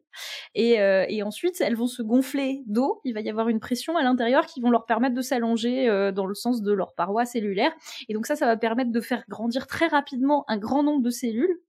Donc on, on fait pas plus de cellules. En fait on les fait juste grandir les unes les autres donc quand on a un bourgeon avec déjà plein plein plein de cellules et que tout d'un coup on les gonfle toutes comme des ballons, et eh ben ça permet d'aller très très haut, très très vite. Un mètre. un mètre, ouais. Et donc si on se met devant euh, à plat ventre comme ça et qu'on le regarde euh, pousser, eh ben on voit, on voit le bambou pousser. ça c'est dingue, hein, effectivement. Ouais. Bref. Ah oui, euh, moi je savais pas que c'était pas une question de multiplication, c'est juste euh, les, les, cellules qui augmentent de taille. Hein. C'est super. Hein.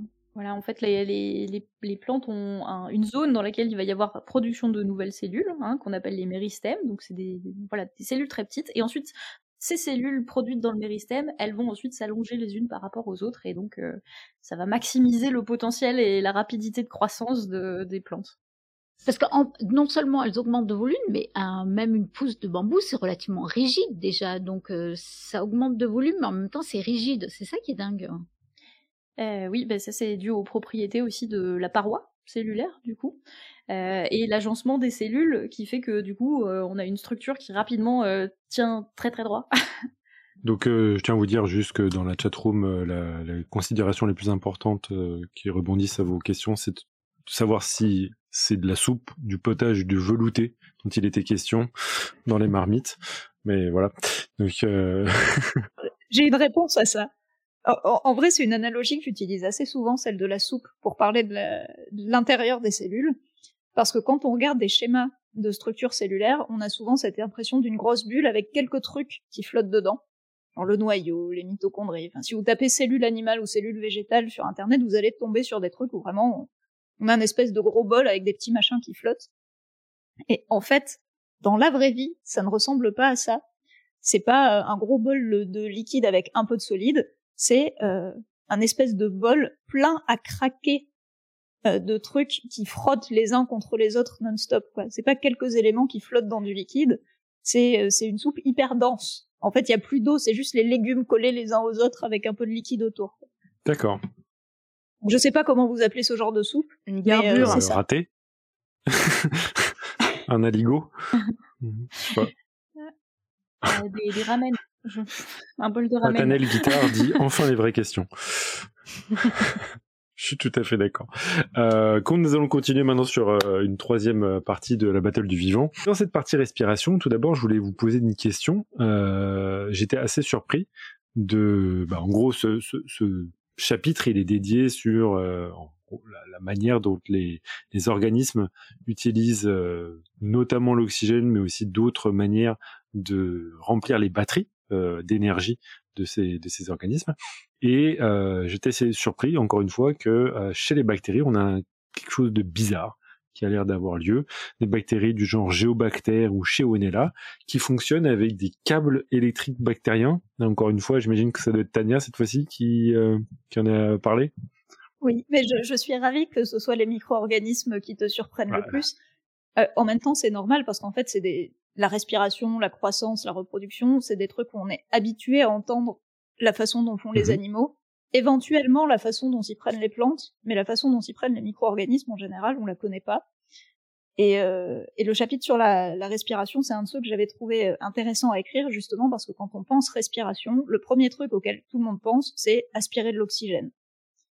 Et, et si on veut pouvoir élargir ce chapitre-là à autre chose que les animaux, la question secondaire, c'est à quoi sert cet oxygène? Pourquoi est-ce qu'on en a besoin en fait?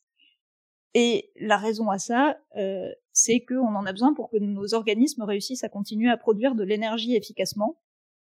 Et là, c'est le moment où il a fallu me contrôler très très fort pour ne pas me transformer, euh, en, enfin pas transformer le livre en livre de biochimie, hmm. euh, parce que en fait, on rentre très très vite quand on décrit certains processus du vivant dans de la chimie. Euh, et la respiration, c'est vraiment un exemple typique de ça ou quand on va au bout du bout du bout, c'est des réactions d'oxydoréduction avec des échanges d'électrons entre des molécules qui se font d'une manière qui permet à l'organisme de récupérer l'énergie.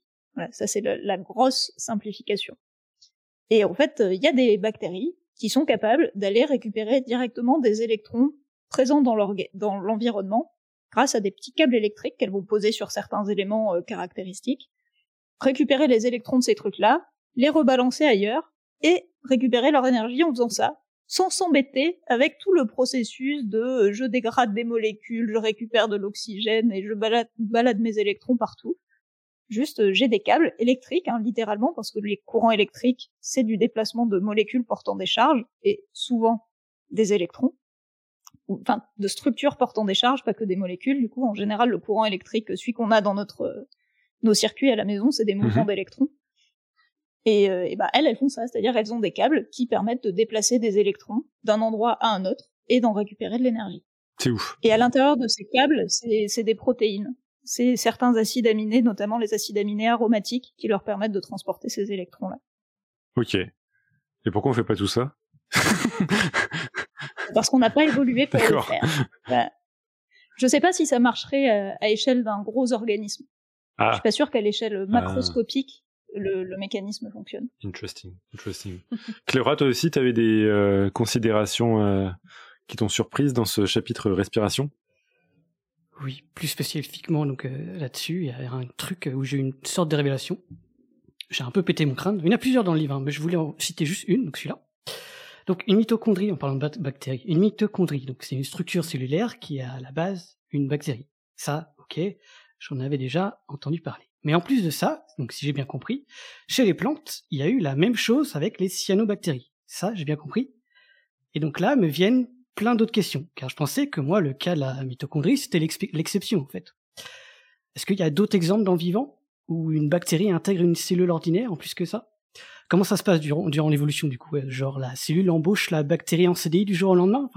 Ça m'a pété un peu le crâne ce, ce, ce point-là. Ouais, ben ça c'est une une grande question de la biologie, c'est comment euh, comment est-ce que les mitochondries, donc qui sont les compartiments qui permettent de faire la respiration dans, dans les cellules, euh, sont arrivés et comment les chloroplastes sont arrivés. Et donc la théorie, c'est effectivement qu'il y a eu ce qu'on appelle une endosymbiose, c'est-à-dire qu'un jour, euh, bah, une bactérie a, bah, enfin une cellule quelconque a probablement essayé de bouffer une bactérie qu'il y a plein de cellules qui font ça euh, pour se nourrir. Elles, euh, elles englobent un autre organisme et elles le digèrent à l'intérieur.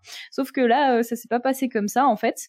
Et bah, ce, ce, cette bactérie est restée à l'intérieur en suspension dans le cytoplasme. Et ça, on le voit parce que en fait, autour de la mitochondrie, il y a une membrane. Ça veut dire que c'était un organisme qui avait une membrane, qui s'est fait englober par un autre organisme qui avait une autre membrane, et du coup, il y a eu une double membrane. C'est comme ça qu'on a théorisé euh, cette endosymbiose.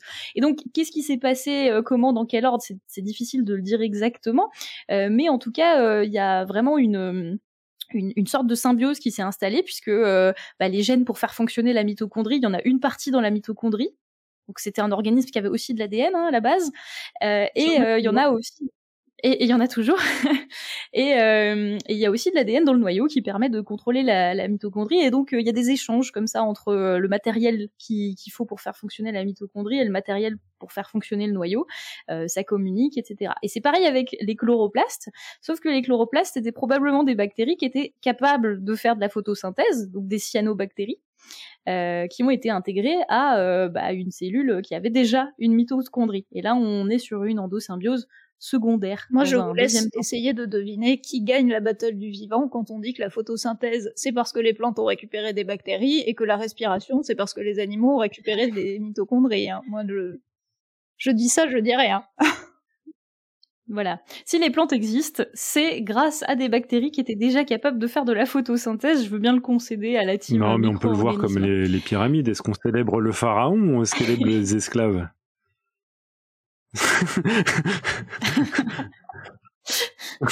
Oui.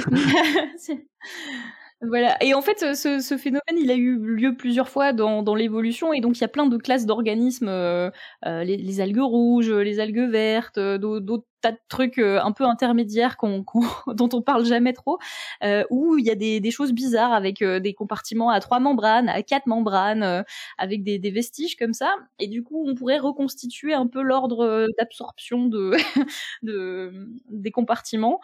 c'est, c'est assez complexe à, à, reconstituer, mais il y a beaucoup de cas. Et, et ouais, le, le principe, c'est un peu recruter en, en CDI un, nouvel organisme pour qu'il devienne partie intégrante de soi-même et puis euh, et puis que les mécanismes métaboliques euh, collaborent les, les, uns et les autres. Donc on acquiert des super. C'est un CDI un peu fourbe quand même parce qu'on peut plus démissionner quand même. Oui. voilà. Et euh, il y a un autre exemple de ça euh, dont on avait parlé dans l'épisode sur la kleptoplastie, pardon, avec euh, avec Pierre. Il y a certains organismes qui sont capables de bouffer des algues et de récupérer juste leur chloroplaste et du coup transitoirement, ils vont acquérir cette capacité à faire de la photosynthèse transitoirement, hein, malgré le fait que ce ne soit pas des plantes. Et du coup, ça brouille encore les limites des règnes et des, et des organismes. Ah, on a une question dans la chatroom euh, à propos d'une potentielle euh, endosymbiose euh, du noyau des cellules eucaryotes. Est-ce que vous voulez commenter? Est-ce que le noyau ce serait lui-même un autre organisme? Eh ben, c'est possible. c'est possible. Ouais. Very well. Très bien. Donc voilà, c'est possible. euh, on passe au chapitre sur l'alimentation. Et pour le chapitre sur l'alimentation, euh, je vais pas rentrer dans le détail puisqu'il est suivi du chapitre sur l'excrétion où j'ai beaucoup plus de matière, si vous me permettez l'expression, euh, à développer. Et mais par contre, il y avait quand même une histoire qui m'a paru intéressante, c'est de parler des fameux réseaux trophiques et pour évoquer justement la difficulté que nous les humains on a qu'on percevoir ces réseaux et de la manière dont ils sont agencés. Euh, je crois que j'imagine que c'est Agatha qui a voulu euh, raconter euh, l'histoire des, des moineaux chinois. Est-ce que tu pourrais nous la détailler un tout petit peu pour nous expliquer ce dont ils retournent Alors, je, je, peux en parler, mais c'est aussi un chapitre écrit par Eléa. Donc, euh... parce que ça, on n'a pas expliqué comment c'était réparti les chapitres, parce que peut-être qu'on en parlera plus tard, comment c'est réparti. Oui, on, on, parlera de, dans la partie éditoriale la manière justement dont vous avez écrit, mais c'est intéressant parce que du coup, euh, c'est très très difficile de savoir qui a écrit quoi. Donc euh, c'est intéressant. On, verra comment ça s'est passé. On a beaucoup travaillé pour uniformiser euh, les styles, tout ça. Moi je mettais beaucoup de points d'exclamation, il a fallu que je me calme un peu, mais voilà. bah, comme tu veux Léa, hein, je veux bien parler des, des moineaux chinois, mais si tu, tu veux... Tu, tu, tu, tu complètes aussi si j'oublie des choses, mais du coup, normalement, c'est une campagne qui s'appelle la campagne, campagne pardon, des quatre nuisibles, qui a été mise en place sous Mao Zedong, et en fait, eh bien, l'idée c'était d'éradiquer les animaux qui gênaient la population. Donc, si je dis pas de bêtises, il y avait en effet le moineau, mais il y avait aussi euh, le rat, les mouches et les moustiques. Donc, vaste tâche.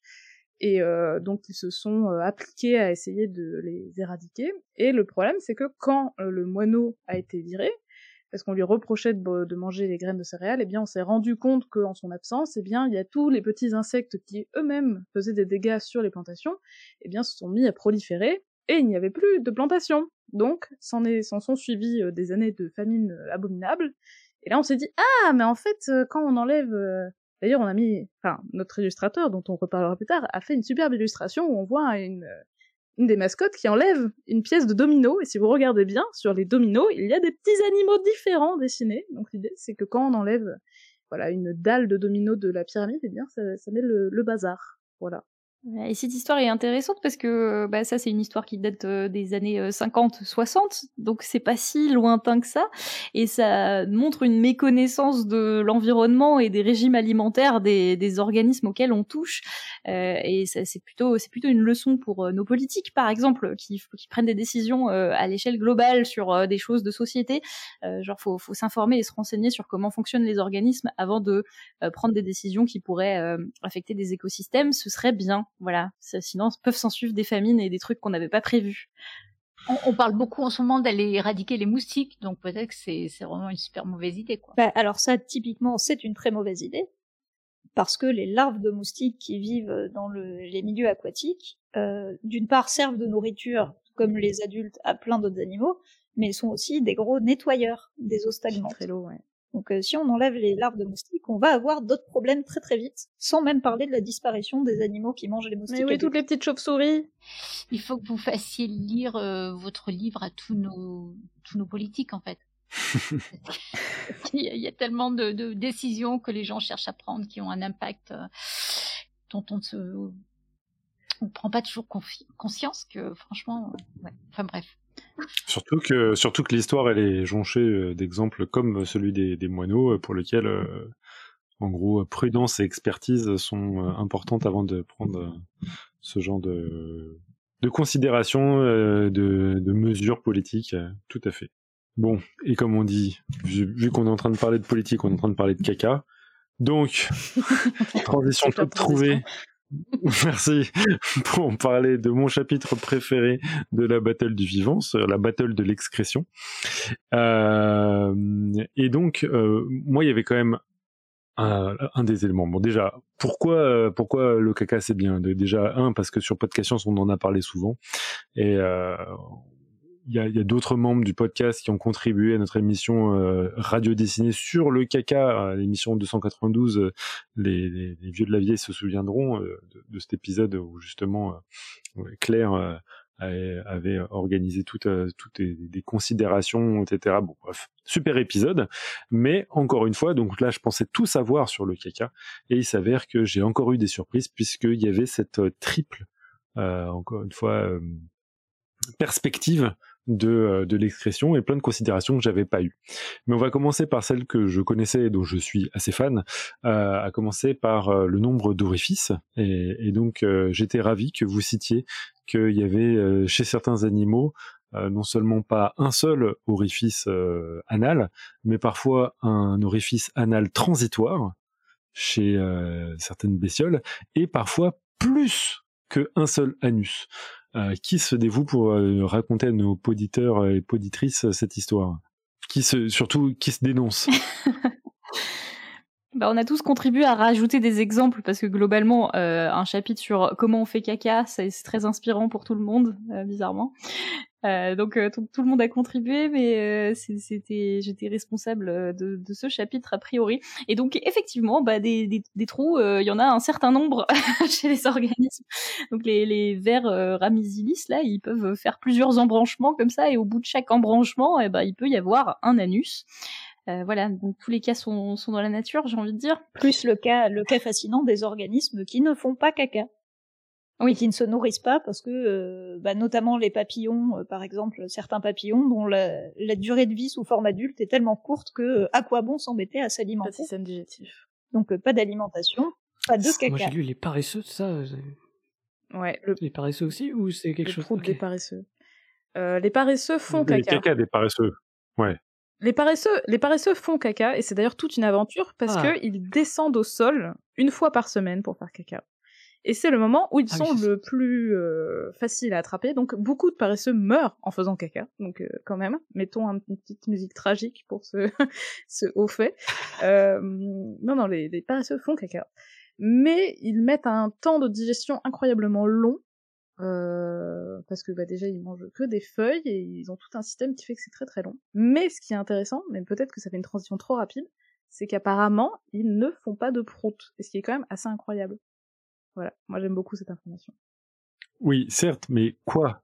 Comment? Pourquoi? Alors, de ce que j'ai compris, parce que ça reste, il y a peu d'informations sur le prout de paresseux.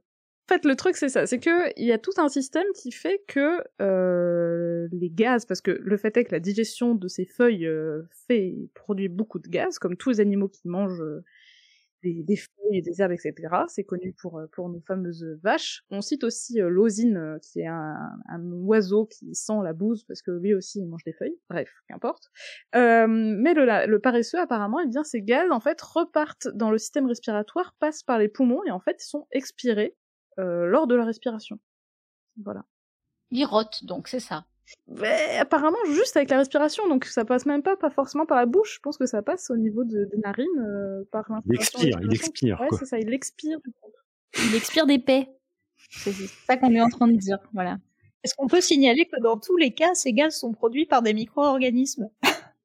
Euh, Certes, mais que ça passe d'un côté ou de l'autre, de toute façon, c'est des gaz qu'on produit pendant la digestion. Ouais, ouais. à, à, contrario, les lamentins ont des capacités euh, particulières euh, en termes de paix.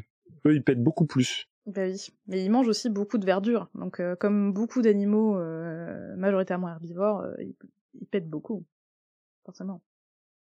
Et mais sachant qu'ils ont un problème particulier, qui est qu'ils vivent ouais. dans l'eau, donc accumuler du gaz à l'intérieur de l'organisme, au bout d'un moment, si on ne l'évacue ah, pas, ça fait flotter. Et c'est pas trop leur objectif dans la vie. Donc euh, ils sont obligés de péter. Et il paraît que ça sent mauvais.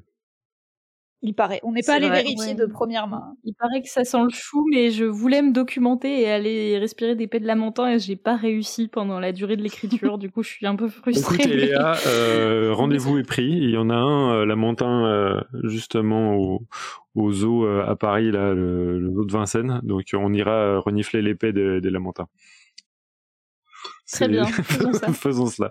Euh, par contre, euh, Léa euh, ne crois pas t'en tirer parce que certes, j'ai pas l'impression que les plantes ça pète, mais Euh, Par contre, ça peut vraiment, évacuer euh, des, des toxines.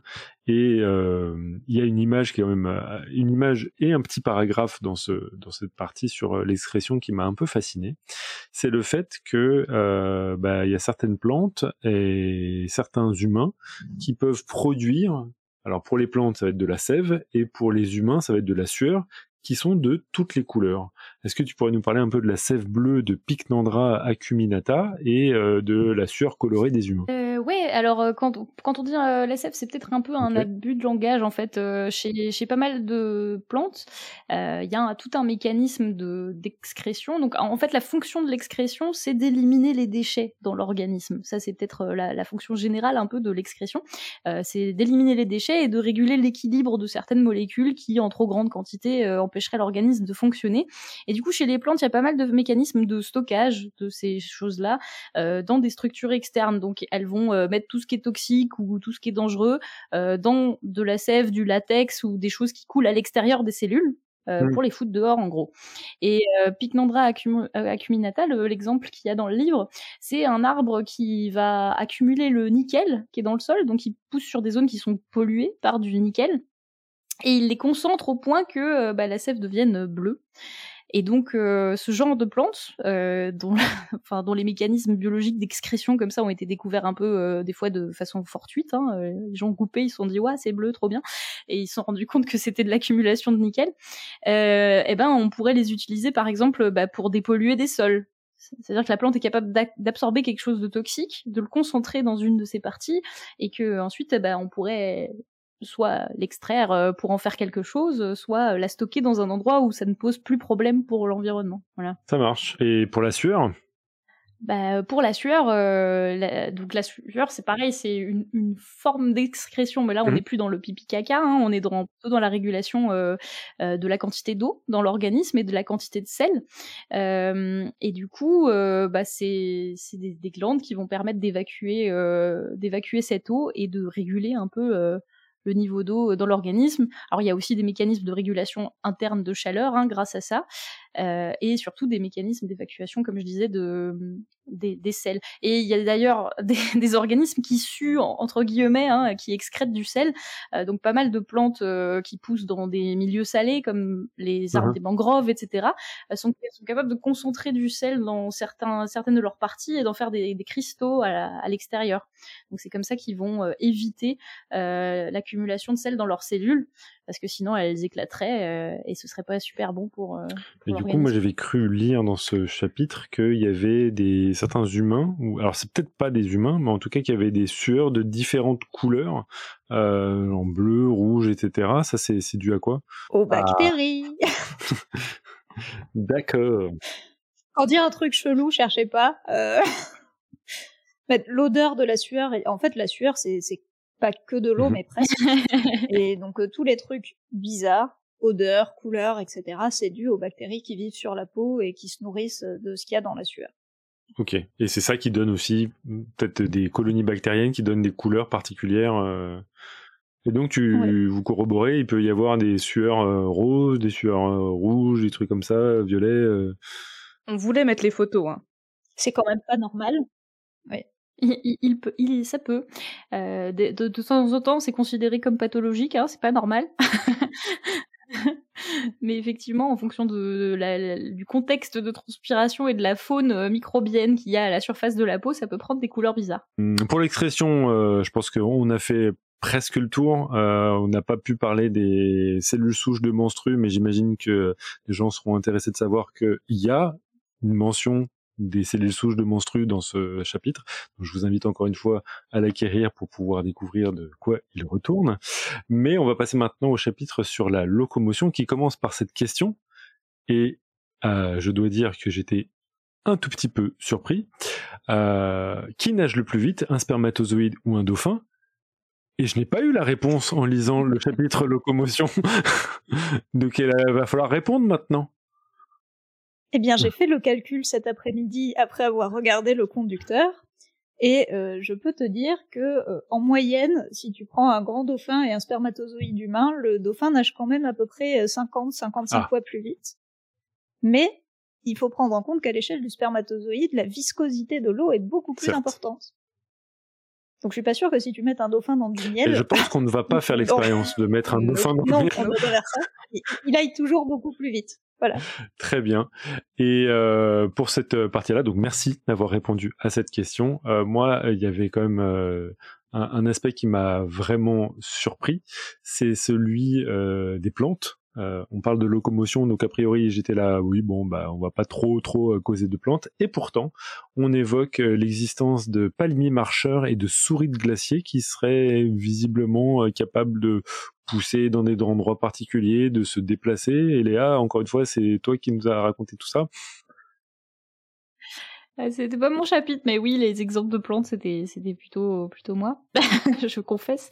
Euh, en fait, le palmier marcheur, c'est assez particulier parce qu'on l'appelle comme ça et c'est un peu un, un, abus de langage. En fait, il fait des des espèces de, de, de racines qui sortent du tronc comme ça et qui du coup poussent sur le côté. Et en fait, euh, bah, parfois, euh, il, tombe et donc ces racines se, se plantent un peu plus loin.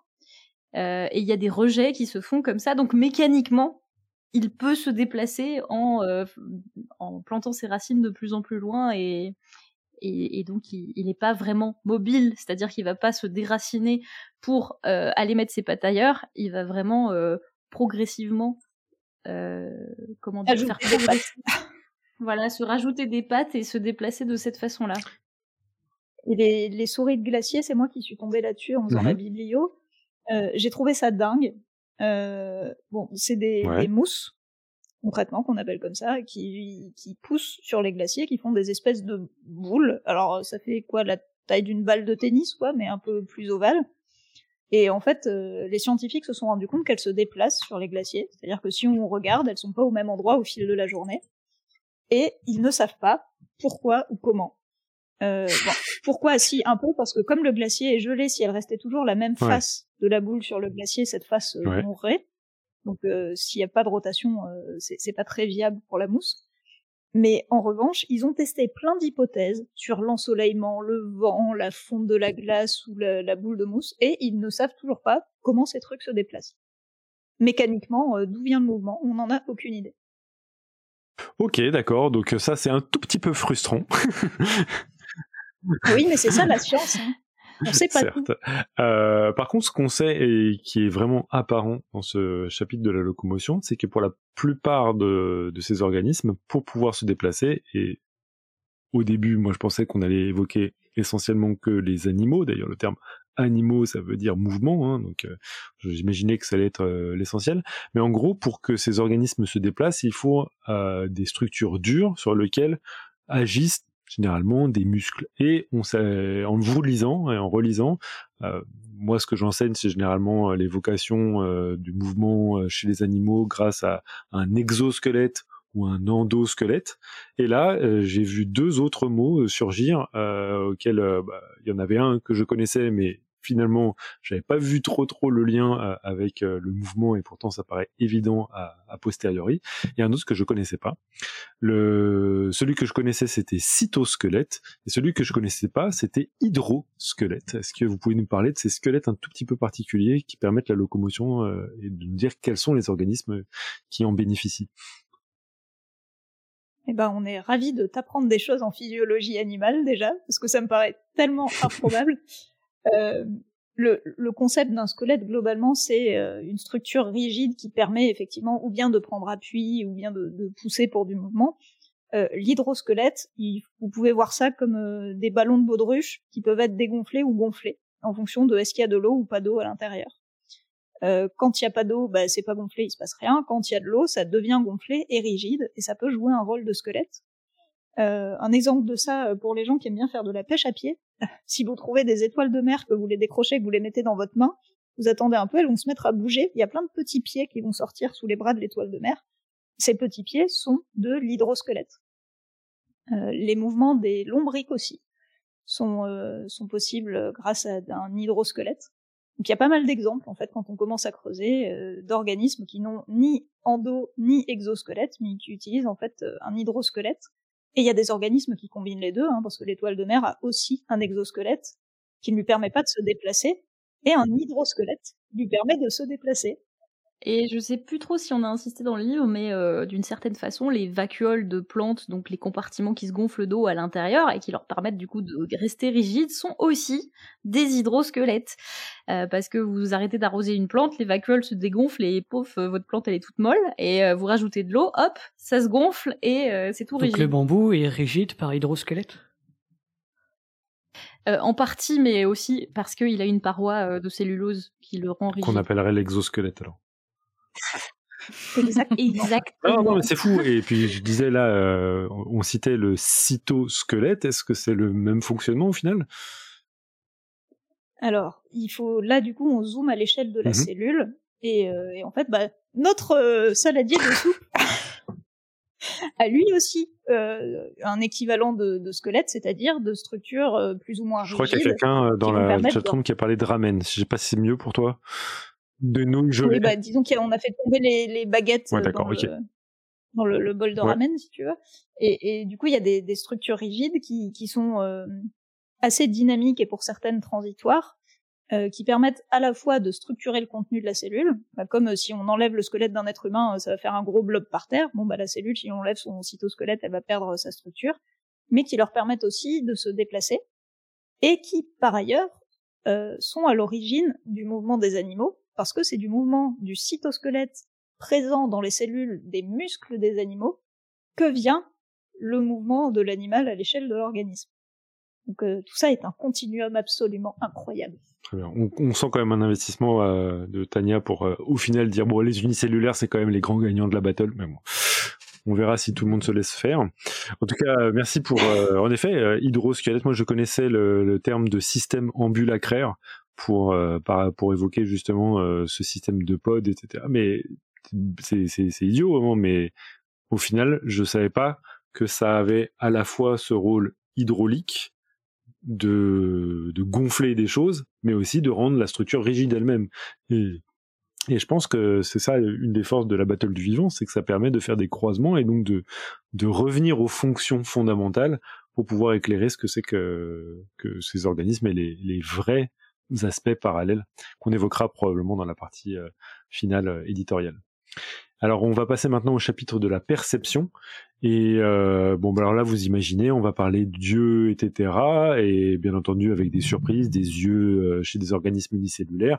Moi j'ai repéré quelques petits exemples qui m'ont intéressé dans la partie perception il y a notamment des sens qui sont évoqués et qui sont pas très très euh, évident. On va parler en effet d'odorat, on va parler de vision, mais on va parler aussi de perception des champs magnétiques. Et j'ai appris que euh, des bactéries étaient capables de percevoir des champs magnétiques avec euh, des structures qu'on appelle les magnétosomes. Alors, qui c'est qui nous a parlé de magnétosomes dans ce chapitre? Eh bien, le chapitre perception, c'était mon lourd fardeau parce que il, c'était le premier auquel je me suis attaqué et clairement c'était peut-être pas la meilleure idée parce que faire euh, tous les sens de tous les êtres vivants c'était compliqué. Euh, mais ça m'a permis d'apprendre plein de choses parce que euh, je ne il y a plein de choses que je n'avais même pas imaginées parce que bien sûr si moi je suis très animalo-centré donc tu dis oui bah voilà. Je sais que même chez les animaux il y a plus de cinq sens parce qu'en effet il y a la perception des champs magnétiques comme dit etc mais Imaginez comment euh, des amibes perçoivent le monde. J'avoue que je m'étais pas beaucoup questionné euh, avant d'écrire ce chapitre. Euh, mais pour les magnétosomes et les bactéries, c'est Tania qui l'a suggéré avec parce que moi je connaissais surtout l'exemple des pigeons parce que les pigeons on les sous-estime beaucoup, mhm. mais ils perçoivent les champs magnétiques terrestres. le truc, c'est qu'après un examen poussé de la bibliographie, et contrairement à ce que l'on peut voir pas mal dans plein de trucs, eh bien on ne sait toujours pas comment les pigeons en fait captent vraiment les champs magnétiques on parle euh, de, magnétites, de cristaux qu'ils auraient dans les yeux ou dans le bec, et en fait, euh, il y a plein de papiers qui se contredisent, donc en fait, on ne sait pas. Euh, mais pour les bactéries, eh bien, je laisse Tania embrayer sur ces fameux magnétosomes, même si je crois qu'on ne sait pas trop non plus comment ça fonctionne. Oui, je suis pas sûre qu'on sache non plus. C'est intéressant parce que vraiment la détection des champs magnétiques, c'est typiquement le sens pour lequel on est le moins avancé, et c'est sur celui-là que tu nous poses des questions, donc euh, c'est bah, bien. Merci Pierre. On se refait pas. Hein. Euh, mais, euh, mais en gros, ce qui est démontré, c'est qu'il y a des bactéries qui sont capables de s'orienter selon les champs magnétiques, et que ces bactéries contiennent des petites structures. Donc il y a une photo dans le livre si vous voulez voir à quoi ça ressemble. des magnétosomes, c'est des espèces de petites boules qui sont sensibles aux champs magnétiques et qui sont présentes dans les bactéries. Donc, ce sont ces structures-là qui permettent aux bactéries de détecter les champs magnétiques et d'y réagir. Après, je ne suis pas sûre qu'on ait le détail du mécanisme. En tout cas, moi personnellement, je ne le connais pas. Et je trouve déjà assez fou qu'en fait, on ait la structure de détection pour les bactéries, mais qu'on l'ait toujours pas trouvée chez mmh. les animaux. Ben, euh, sur ce genre de, de mécanisme, c'est intéressant parce que du coup, c'est des compartiments euh, spécialisés chez des organismes unicellulaires qui vont contenir un matériau euh, qui, qui, est magnétique donc qui va pouvoir euh, s'aligner selon le, champ magnétique. En fait, cet effet d'attraction, même s'il est très faible, euh, va générer des mouvements qui permettent à la bactérie de, s'orienter euh, mécaniquement derrière. Et enfin, pour faire une analogie, ça marche pas exactement comme ça, mais c'est le même mécanisme un peu que la perception de la gravité chez les plantes. En fait, il y a des, petits grains comme ça d'amidon dans les plantes, dans les cellules de plantes, et par gravité, ils vont tomber sur la paroi, et du coup, ça va générer des des, changements physiologiques qui vont permettre à, la cellule d'orienter la croissance de sa racine vers le bas et de sa tige vers le haut. Et là, c'est un peu pareil, sauf que bah, la pression, elle est faite par des, compartiments magnétiques, quoi. Ouais, bah, reste à les trouver, mais c'est peut-être que la piste justement, ce sera d'étudier les, les, bactéries qui vivent en relation chez ces animaux et non pas des structures, des organes. On verra. Hein. Euh, ce que je vous propose en tout cas, c'est de sortir du champ de la perception pour aller sur celui de la communication. Et euh, avant de rentrer dans une question euh, particulière dans ce chapitre sur la communication, moi, il y avait quelque chose qui m'a alerté, qui m'a alpagué mon œil à page 123. Il y a une illustration dans lequel il y a deux oiseaux qui discutent. Il y en a un qui parle français et il y en a un autre dont le message est écrit en runes. Et je me suis demandé, est-ce que ces trois autrices sont geeks au point d'avoir dissimulé en runique un message caché euh, page 123 de la bataille du vivant? Eh ben, c'est la question qu'on n'a pas posée à Guillaume. Je crois que notre illustrateur est aussi geek que nous, en fait, parce que c'est lui tout ah. seul qui a eu l'idée des runes. Donc, euh, voilà. Mais ça, ne nous a pas. Ouais. Ok. Il y a peut-être un message codé, en effet. On peut pas copier-coller le texte, donc j'ai pas essayé euh, Google Trad pour savoir si c'était de l'elfique ou du nain ou je ne sais quoi. Mais bon, ça m'étonnerait pas que ce soit le cas. Très bien. En tout cas, dans ce chapitre, il y a des parties un petit peu plus sérieuses que des runes de nains. Euh, il y a notamment un aspect qui m'a surpris. Encore une fois, Tania, ça va être pour toi. Euh, on apprend que certes, il y a de la communication entre euh, animaux, entre éventuellement plantes et animaux, mais alors là, moi, je, tombe des nues. Il y aurait potentiellement de la communication entre virus. Qu'est-ce que c'est que la sociovirologie, Tania? Eh bien, c'est un champ disciplinaire qui est très récent. Hein. Je pense que le, premier congrès doit avoir euh, même pas une dizaine d'années. Mais euh, en fait, quand on étudie les virus en général en laboratoire, on est dans des systèmes expérimentaux hyper simplifiés. On a la souche de virus qui nous intéresse, les cellules qu'on va infecter avec, on met tout ça dans la même boîte et on regarde ce qui se passe.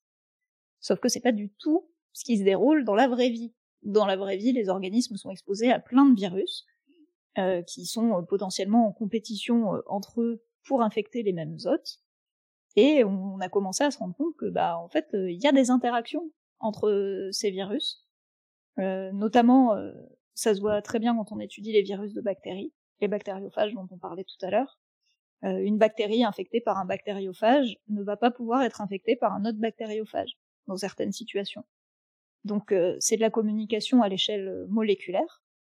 Mais bon, finalement, les odeurs, c'est exactement la même chose, hein, c'est de, l'échange et de la détection de mmh molécules mais euh, très manifestement, euh, les virus sont capables de s'envoyer et de décrypter euh, des signaux. Après, tout dépend encore une fois de la définition qu'on met derrière le terme communication. On peut dire ça pour absolument tous mmh. les chapitres. si derrière la notion de communication, on met de l'intentionnalité et de l'analyse logique de décryptage de signal, bon bah clairement les virus font pas ça. Mais il y a des virus qui produisent des molécules qui sont détectées par d'autres virus qui vont adapter, dont les réactions sont modifiées en conséquence. Ok, incroyable. Mais enfin, ouais, ça paraît évident quand on, une fois encore on, prend la lorgnette de, l'évolution, mais tout de même, c'est, c'est quand même euh, saisissant à quel point euh, tout tout processus qui est pertinent pour des plantes ou des animaux bah, peut se retrouver chez d'autres organismes.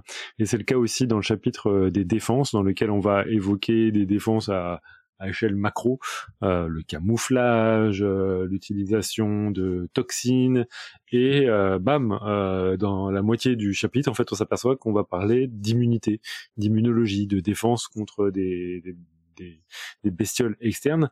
Et, moi, il y a vraiment quelque chose qui, qui m'a encore une fois frappé, c'est que à un moment, vous parlez d'organismes qui sont essentiellement unicellulaires, des amibes, et qui, à certains moments de leur vie, sont capables de former des structures pluricellulaires, une sorte de colonie d'amibes qui se tiennent la main les unes aux autres. Alors bien sûr, elles n'ont pas de main, mais bon, qui se tiennent les, bouts de pseudopodes les uns les autres pour former une structure, euh, on va dire, pluricellulaire, une colonie capable de se déplacer, un peu comme un banc de poissons.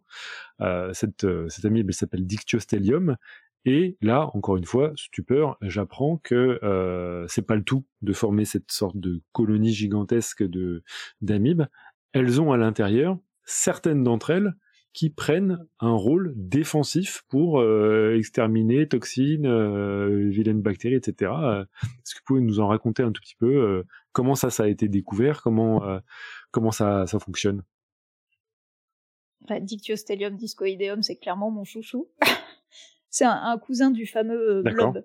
Donc c'est un, un myxomycète, si je me trompe mhm. pas. Euh, et donc normalement il est unicellulaire et il se reproduit par euh, reproduction asexuée. Donc là on reboucle sur le, le chapitre 2. Mais euh, dans des conditions difficiles, euh, il émet un signal moléculaire qui fait que les amibes s'attirent les unes les autres et forment, on parle carrément d'une espèce de limace, qui est une colonie pluricellulaire qui est capable de se déplacer sur le sol des forêts pour remonter à la surface et faire une tige avec une structure de reproduction sexuée au bout de la tige, qui forme des spores qui sont disséminés dans l'environnement. Et, euh, et, du coup, déjà, ça c'est fou parce que il y a que les cellules, les amibes qui se retrouvent au niveau de la structure de reproduction sexuée qui vont pouvoir se reproduire, mais il y a plein d'amibes qui se sacrifient pour former la limace qui se déplace, etc. pour toutes les amibes qui ne se retrouvent pas dans la structure de reproduction sexuée, euh, bah, en fait leur génome euh, se reproduit pas et globalement vu que les conditions étaient défavorables, elles ont de grandes chances de mourir. Donc il y a un espèce d'intérêt collectif pour l'espèce là qui est, qui est assez fou. Et effectivement, il y en a qui jouent ce rôle complètement altruiste d'une certaine manière euh, d'assurer la défense de cette euh, limace nouvellement mhm. pluricellulaire en patrouillant, un peu comme nos globules blancs, et en repoussant vers l'extérieur de la limace tous les trucs qui pourraient Donc elles se sacrifient, potentiellement elles vont ah ouais ah, d'accord, elles vont crever euh, de faire cette activité là. Bah en fait de toute façon celles qui sont pas dans la structure euh, sexuée qui se forme au bout de la tige ne se reproduisent pas. Ok. Oui, Donc euh, si la limace se forme vraiment que quand les conditions sont difficiles, celles qui se reproduisent pas sont dans sont plus ou moins foutues. De base, d'accord, ok, bien sûr. oui. Ok, et ben encore une fois, euh, chose folle qu'on apprend en lisant euh, la Battle du Vivant. Et euh, puisque commence à se faire tard, on va évoquer un des chapitres aussi assez surprenants du, du, livre. Je ne pensais pas que vous alliez parler de cette fonction, qui est celle du sommeil et donc du repos. encore une fois, il y a un concept très très difficile à définir pour ceux qui veulent justement se poser la question du sommeil chez les différents organismes et notamment est-ce que ça existe le sommeil chez les plantes? Bah, euh, il, me semble qu'on avait fait euh, une, chronique euh, à ce sujet sur Podcast Science déjà, et bah, là encore, on revient à des questions de, de définition. Donc, si on considère que le sommeil c'est un ralentissement de l'activité métabolique ou un changement de l'activité métabolique entre le jour et la nuit, par exemple, on se rend compte que les plantes, elles peuvent faire ça. Euh, elles peuvent euh, avoir euh, une activité moindre ou alors une autre activité la nuit, puisqu'il n'y a plus de soleil, par rapport au jour. Mais par contre, il y a certaines plantes qui ont plus d'activité la nuit et d'autres plantes qui ont plus d'activité le jour en fonction des milieux dans lesquels elles vivent. on sait aussi qu'elles sont sensibles bah, aux, à peu près les mêmes molécules qu'on pourrait utiliser pour faire de l'anesthésie chez des, chez des animaux, et eh ben on peut ralentir des fonctions métaboliques avec euh, des choses qui d'habitude servent à anesthésier les, les, animaux. Donc il y a des, des fonctions comme ça qui, qui seraient conservées. Mais de mmh. là à parler de sommeil chez les plantes, et eh ben c'est, c'est quand même faire euh, un peu d'anthropomorphisme. Euh, donc sur cette partie-là, encore une fois, il y a tellement de choses à raconter, mais ce serait un petit peu dommage aussi de déflorer euh, l'intégralité du livre, surtout que je, vous propose bientôt de, parler de, sa genèse, de ce livre. Euh, pour finir, vous finissez non pas par une battle, mais plutôt par des considérations de coopération dans le dernier chapitre. Et notamment, vous y expliquez un concept euh, assez important à mon avis, parce que j'ai l'impression que c'est un concept qui permet de marier toutes les parties de votre livre, qui est celui de concept de l'holobionte. Est-ce qu'il y en a une d'entre vous qui voudrait nous l'expliquer? Euh, On pourrait la reformuler en une phrase en disant nous sommes tous des écosystèmes. La plupart des, enfin tous les grands organismes contiennent plein de micro-organismes qui forment ce qu'on appelle le microbiote. Euh, Là-dedans, il y a des bactéries, il y a des archées, il y a des virus, il y a des champignons, il y a des amibes, il y a plein de trucs différents. Et en fait, le vivant est une espèce de structure fractale. Sur chaque être vivant, il y a d'autres êtres vivants plus petits, dans lesquels on trouve d'autres êtres vivants plus petits, au point que jusqu'à l'intérieur de nos cellules, il y a des anciennes bactéries. Et en fait, la notion d'holobionte, c'est ça. C'est de dire qu'on peut pas considérer un être vivant comme une entité indépendante, parce qu'en fait, dans un être vivant, il y a plein d'êtres vivants, et faire la différence entre ce qui est vous et ce qui est en vous, mais ne serait pas vous, parce qu'en fait, c'est des micro-organismes, n'a pas de hmm. sens d'un point de vue biologique. En fait, on est. Donc, euh, la notion d'holobionte est en fait beaucoup plus biologiquement pertinente que la notion d'individu. Ok, on est des équipes. on est des équipes. Ou des fois, les gens s'engueulent un peu, mais on est des équipes. Très bien. Euh, pour euh, finir cette partie dans laquelle on a vraiment on est rentré dans les considérations biologiques, scientifiques du livre, vous avez évoqué que c'était un livre qui était essentiellement, euh, on va dire, inspiré de la pop culture. Et donc j'ai cinq citations directement puisées du livre, et je vais vous demander euh, bah, de vous identifier qui est l'autrice de ces citations pour voir euh, qui est la plus geek d'entre vous? Est-ce qu'il y aura systématiquement la même personne? On verra. Donc la première, c'est ce phénomène est une division cellulaire qui permet en fait de multiplier le nombre de cellules ne cherchez pas, les biologistes sont fâchés avec les maths. Tania. D'accord. Très bien. Alors, la, fécondation externe, c'est courant chez les animaux marins. Ma plus grande fierté de tout le livre. Je sais pas qui la comprend ou qui la comprend pas, mais j'aime cette phrase d'amour. Très bien. Donc, deux Tania là. Ok. Euh, vous regarderez votre prochaine omelette aux champignons autrement. C'est un mélange de structures reproductrices de champignons et de poules. Bon appétit, il ne vous reste qu'à poser un bouquet de fleurs sur la table et ce sera parfait.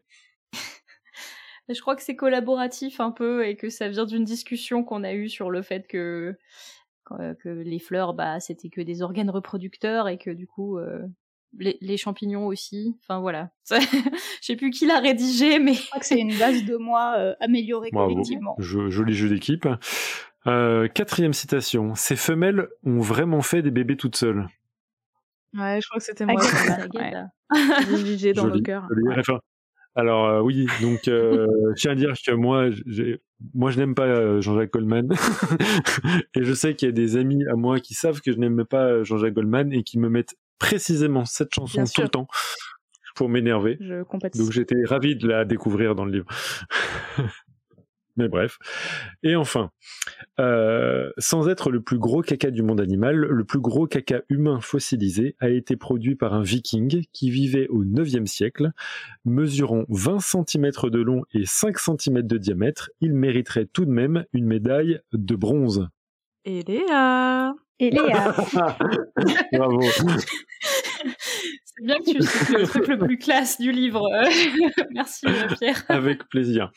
Euh, et donc, euh, pour finir cette transition, bah, je vous invite à écouter euh, pendant quelques minutes la première chose qui qui m'a traversé l'esprit quand j'ai eu la battle du vivant dans la main. C'est un, un, interlude audio tiré d'une chaîne euh, qui n'existe plus, enfin qui existe, mais en tout cas qui n'est plus active depuis très très très longtemps. Il devrait rappeler de très très lointains souvenirs euh, à certains d'entre nous, puisque c'était le début de la communauté satellite, euh, justement qui s'appelait Vidéosciences, et à travers laquelle bah, j'ai découvert moi le travail de Tania notamment. C'est donc le travail de Max Labatte et de Max Devige, que, qui a été diffusé la première fois lors de la Neocast en 2016. Euh, si vous savez pas ce que c'est que le, la Neocast, c'est normal, ce festival a disparu aussi vite qu'il a été créé. Il, il, existait à Strasbourg à l'époque.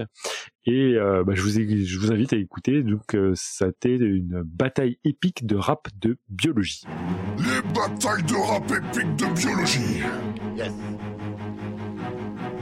Les fourmis contre. Permettez-moi de commencer, j'ai du travail, du boulot, que moi j'abats, que toi t'avales. Dit Jabba, tu bouffes, tu bulles, j'avoue c'est royal, mais ta termite tire ton nid n'est pas un taudis. C'est germinal, tu te laisses aller. T'es pas à la fin si la note est salée. Toujours, je me demande comment ton toit fait pas pour t'écrouler, ma petite. Laisse-moi m'occuper de ce que vous méritez. La prétendue fourmi blanche sera exterminée. Mon aiguillon balance de l'acide dans les airs. En 30 secondes, on a recouvert toute ta termitière. Tu respires, tu convulses, tu meurs et donc tu perds. Les ouvrières s'emparent de ce qui était à toi hier. Des milliers d'espèces depuis des millions d'années. Des milliards d'individus et des records de longévité. Voilà la plus parfaite espèce que la Terre ait portée. Espèce de blatoptère, qu'as-tu à apporter? Meuf, si c'est ça qu'on t'a pensé, alors tu ne l'as pas usurpé ta réputation de forcené, de guerrière dégénérée. Tu sembles t'être fait toute une idée de ce à quoi les termites doivent ressembler et également toute une idée de ce que c'est que d'être évolué. Mais sais-tu par exemple que nos constructions peuvent faire jusqu'à 4 putains de mètres de haut que si tout le monde ne met pas la main à la pâte, ça n'empêche pas de les garnir de canaux qui sont des merveilles d'ingéniosité car ils permettent aussi de jour comme de nuit de garder la même température dans la chambre royale en plein désert de Nabili. Et je rappelle pour ta gouverne que les termites malgré le mythe sont pas les seuls à buller. Si on considère la fourmilière, un tiers des ouvrières passent toute leur journée à glander. Mais ça demanderait d'effort de te mettre à penser et de sortir des clichés dans lesquels t'es bloqué. Dans un lycée l'anarchie, tout le monde le sait, y a vraiment pas de quoi chercher à le cacher, mais je t'en prie, persévère dans tes poncifs sévères, tes certitudes absurdes qui ne sont que des chimères, tes envies de nous transformer en gruyère trahissent un penchant amer pour la guerre qui relève moins de Bernard Werber que d'Adolf Hitler. Suis-je en train de recevoir une leçon de la part d'une blatte? Vous êtes bien de la même famille, non toi et la larve plate, même ta reine. T'es un immonde alien qui vit 60 ans, c'est bien, mais ne vois-tu pas comment la fourmi vint? Oups, non, c'est vrai, tu ne vois rien. Moi, je fais partie de la même famille que les guêpes. C'est qui possède les venins les plus puissants de la planète. Même les humains nous craignent, ils nous utilisent pour torturer. Tu flippes des termites à part les arbres que vous bouffez. Les végétaux myrmécophiles mutent pour moi. Les pucerons nous craignent et nous donnent leur miel Toute la nature se plie à la suprématie des fourmis. Regarde avec minutie, on se répand à l'infini.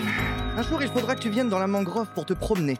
Tu verras ainsi les autoroutes conformes sur les palétuviers. Notre organisation n'a d'égal que notre capacité à dévaster. En Occident, on est le pire cauchemar des riches propriétés. Tu te crois supérieur parce que tu pratiques l'esclavage et fais du chantage aux pucerons pour consommer tout leur ouvrage. Du miel qui entre parenthèses, je te le rappelle, est du caca. Mais bon, j'imagine que ça te permet d'oublier le goût de la mort nulle de papa. Pour les millions d'années, me fais pas la nique, je suis là depuis le Jurassique. Tu peux te défoncer pour oublier cette battle, mais attention à la gueule de bois, la sadique. Ça m'ouvre l'appétit et ça me rend hystérique. Nuit et jour, à tout venant. Allons, ma chère, vous rapiez Eh bien, dansez maintenant. Qui l'emporte?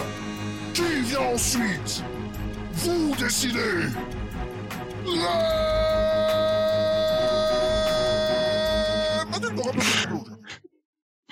J'avais oublié la qualité d'écriture de ces paroles. Hein. Yes, donc big up à, Max et Max, euh, qui étaient peut-être surpris euh, que je leur demande euh, de me fournir l'audio, mais ça rappelle de très très très bons souvenirs. Un commentaire, je sais pas. Moi j'ai ces, ces batailles de rap épiques de biologie dans la tête depuis la sortie du livre. La, deuxième sur les requins et les dauphins est très bien aussi. Allez ouais, ouais. Elle est notamment dotée d'une vidéo explicative très très bien faite. Moi, c'était mon rêve de faire une battle de rap du vivant euh, après ce livre, mais, mais je sais pas si on va y Alors attention, rendez-vous est pris. Moi j'ai essayé une fois, j'aurais bien proposé l'idée, mais j'en ai fait une avec euh, Sébastien Moreau de Sarel d'Oiseau. On a fait Oiseau versus Poisson. Et c'est vachement dur d'écrire un rap, en fait. Donc, euh, je sais pas. On va peut-être d'abord faire des petites conférences pépouses avant de se lancer dans le rap, mais bon, on peut, on peut y réfléchir. On verra, on verra. Alors après ce survol de la richesse de cette battle dit vivant, j'aimerais que nous revenions sur des aspects éditoriaux de ce livre, et notamment j'aimerais que vous me répondiez à la question suivante, comment ça s'organise un travail d'écriture à trois vulgératrices éparpillées sur le territoire français? Beaucoup de visio. Eh ben, euh, on, on, l'a mis dans nos remerciements, mais on a remercié Discord parce que on a fait ce livre entièrement dématérialisé et sans Discord, on n'y serait pas arrivé. Euh, donc, euh, on a travaillé beaucoup par texte en, en s'envoyant des références, etc. Donc, on avait un canal par chapitre, un canal par sujet, etc. C'était très beaucoup d'émulation dans ces, ces canaux-là. On avait des réunions très fréquentes en visio euh, lors desquelles on discutait de on pinaillait de toutes les définitions du vivant, savoir quel organisme on mettait, on mettait pas. D'ailleurs, ce, livre, ça a été vraiment un, crève-cœur en termes de contenu parce que on aurait pu faire un livre quatre fois plus grand sans problème, je pense. Euh, et donc, ça a été très très dur de, faire des choix, mais euh, voilà, euh, tout, tout à distance. on s'est jamais vu en vrai pour cette écriture, ce qui était quand même un challenge. Et, et, et ça a marché quand même. Et tout a été décidé par trois, parce que c'est-à-dire que euh, au tout début, on a voulu tout écrire chaque chapitre à trois, et on s'est rendu compte qu'au niveau rythme, c'était pas possible. Qu'on n'était pas toutes dispo en simultané pour travailler sur le même texte. Mais on a quand même fait le premier sur la définition du vivant et celui sur la repro à peu près comme ça. À peu près. Et ensuite, on s'est réparti des chapitres entiers. Ce qui voulait dire aussi mmh. que euh, chacune est sortie de sa zone et de son domaine d'expertise pour faire de la biblio sur d'autres mais du coup chacune euh, donnait des exemples un peu phares euh, de son règne pour euh, aiguiller celle qui, dirigeait le, chapitre sur une question précise. Et puis après, bah c'est vrai qu'une fois que le texte, le, premier jet était fait, il y avait des échanges par texte et ensuite on, on validait tout en réunion, le texte. Et une fois que le texte était d'accord, il fallait ensuite chercher l'iconographie parce que toutes les photos même si ce sont des photos de base de données, eh bien c'est nous qui les avons euh, choisies. Donc il fallait aussi euh, trouver les meilleures photos, etc. Se mettre d'accord. Donc paradoxalement, je dirais que ça a été beaucoup plus long de travailler à trois que seul, parce qu'en fait on a beaucoup plus mmh. échangé à mmh. chaque étape. Une fois qu'on est arrivé à cette conclusion que c'était plus facile si chacune rédigeait un chapitre de son côté que d'essayer de travailler toutes les trois simultanément sur le même chapitre, bah la personne qui était en charge d'un chapitre commençait par proposer un plan général, et on discutait de ce plan général, parce que c'est à cette étape-là que se posent toutes les questions de comment on définit les termes, euh, jusqu'où on pousse la définition pour réussir à évoquer toutes les catégories d'organismes. Et une fois que ce plan était euh, à peu près validé, parce que forcément ça bouge toujours à l'écriture, mais une fois qu'il était à peu près validé, bah, euh, les deux personnes qui n'écrivaient pas le chapitre essayaient de l'enrichir avec des exemples de leur catégorie d'organismes pour faciliter le travail de la troisième. Et ensuite, bah, on relisait au fur et à mesure. Ouais. Et chaque phrase a été pesée, sous-pesée, repesée. Chaque virgule a été pesée, on peut le dire. Mais oui, mais il y a cet aspect aussi dont vous parlez pas, mais il y a une euh, étape d'uniformisation. Moi, euh, regardez, j'ai cité, j'ai extirpé cinq citations. Euh, je, je, dois dire que je suis surpris du résultat. En fait, je pensais pas euh, que ce serait euh, l'une ou l'autre euh, qui, qui, aurait écrit euh, ces, ces aspects-là. Je, je, pouvais pas prédire, donc j'imagine qu'il y a eu un énorme travail de lissage, d'uniformisation de style euh, qui m'a beaucoup surpris. Moi, je m'attendais à ce que ce soit pire. En fait, je m'attendais à ce que ça nous demande beaucoup plus ah d'efforts que ça. On n'a pas des styles si différents. en, en, en, vrai, évidemment, il y a des différences. Moi, je fais des phrases extrêmement longues euh, Agatha adore les petites remarques un peu oralisées et les points d'exclamation. Et Léa aime bien faire des phrases avec du suspense et des points de suspension au milieu pour dévoiler la suite après.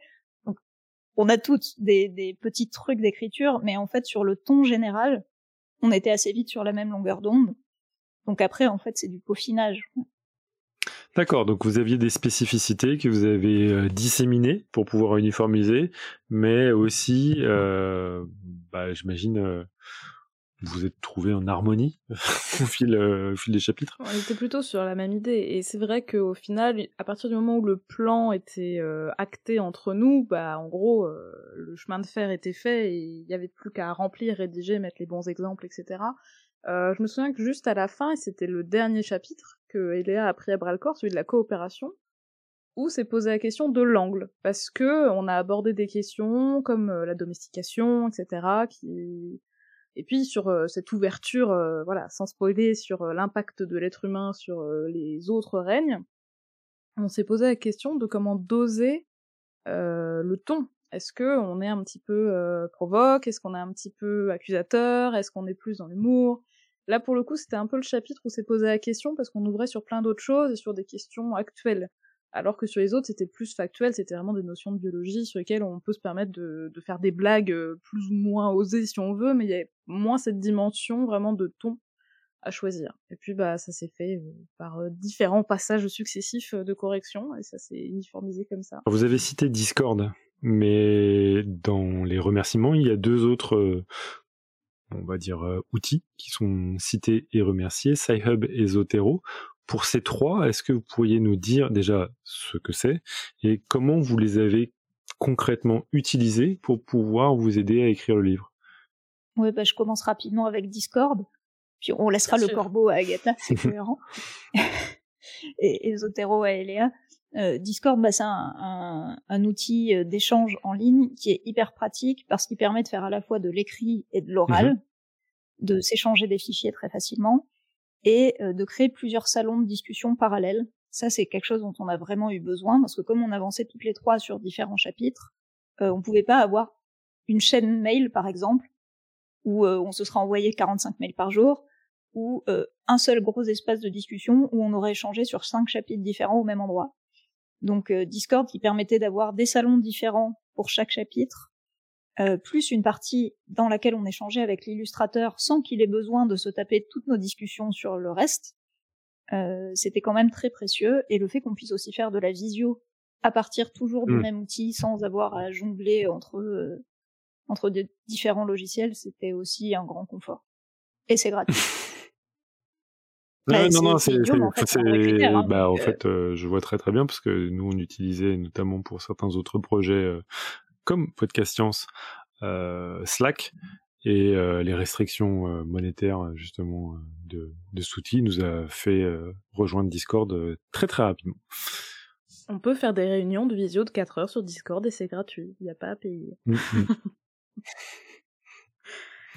et du coup, Sci-Hub et Zotero. Sci-Hub, dont l'emblème est un corbeau qui tient une clé, hein, parce qu'on dit toujours les micro-organismes, n'empêche que les corbeaux, voilà, hein.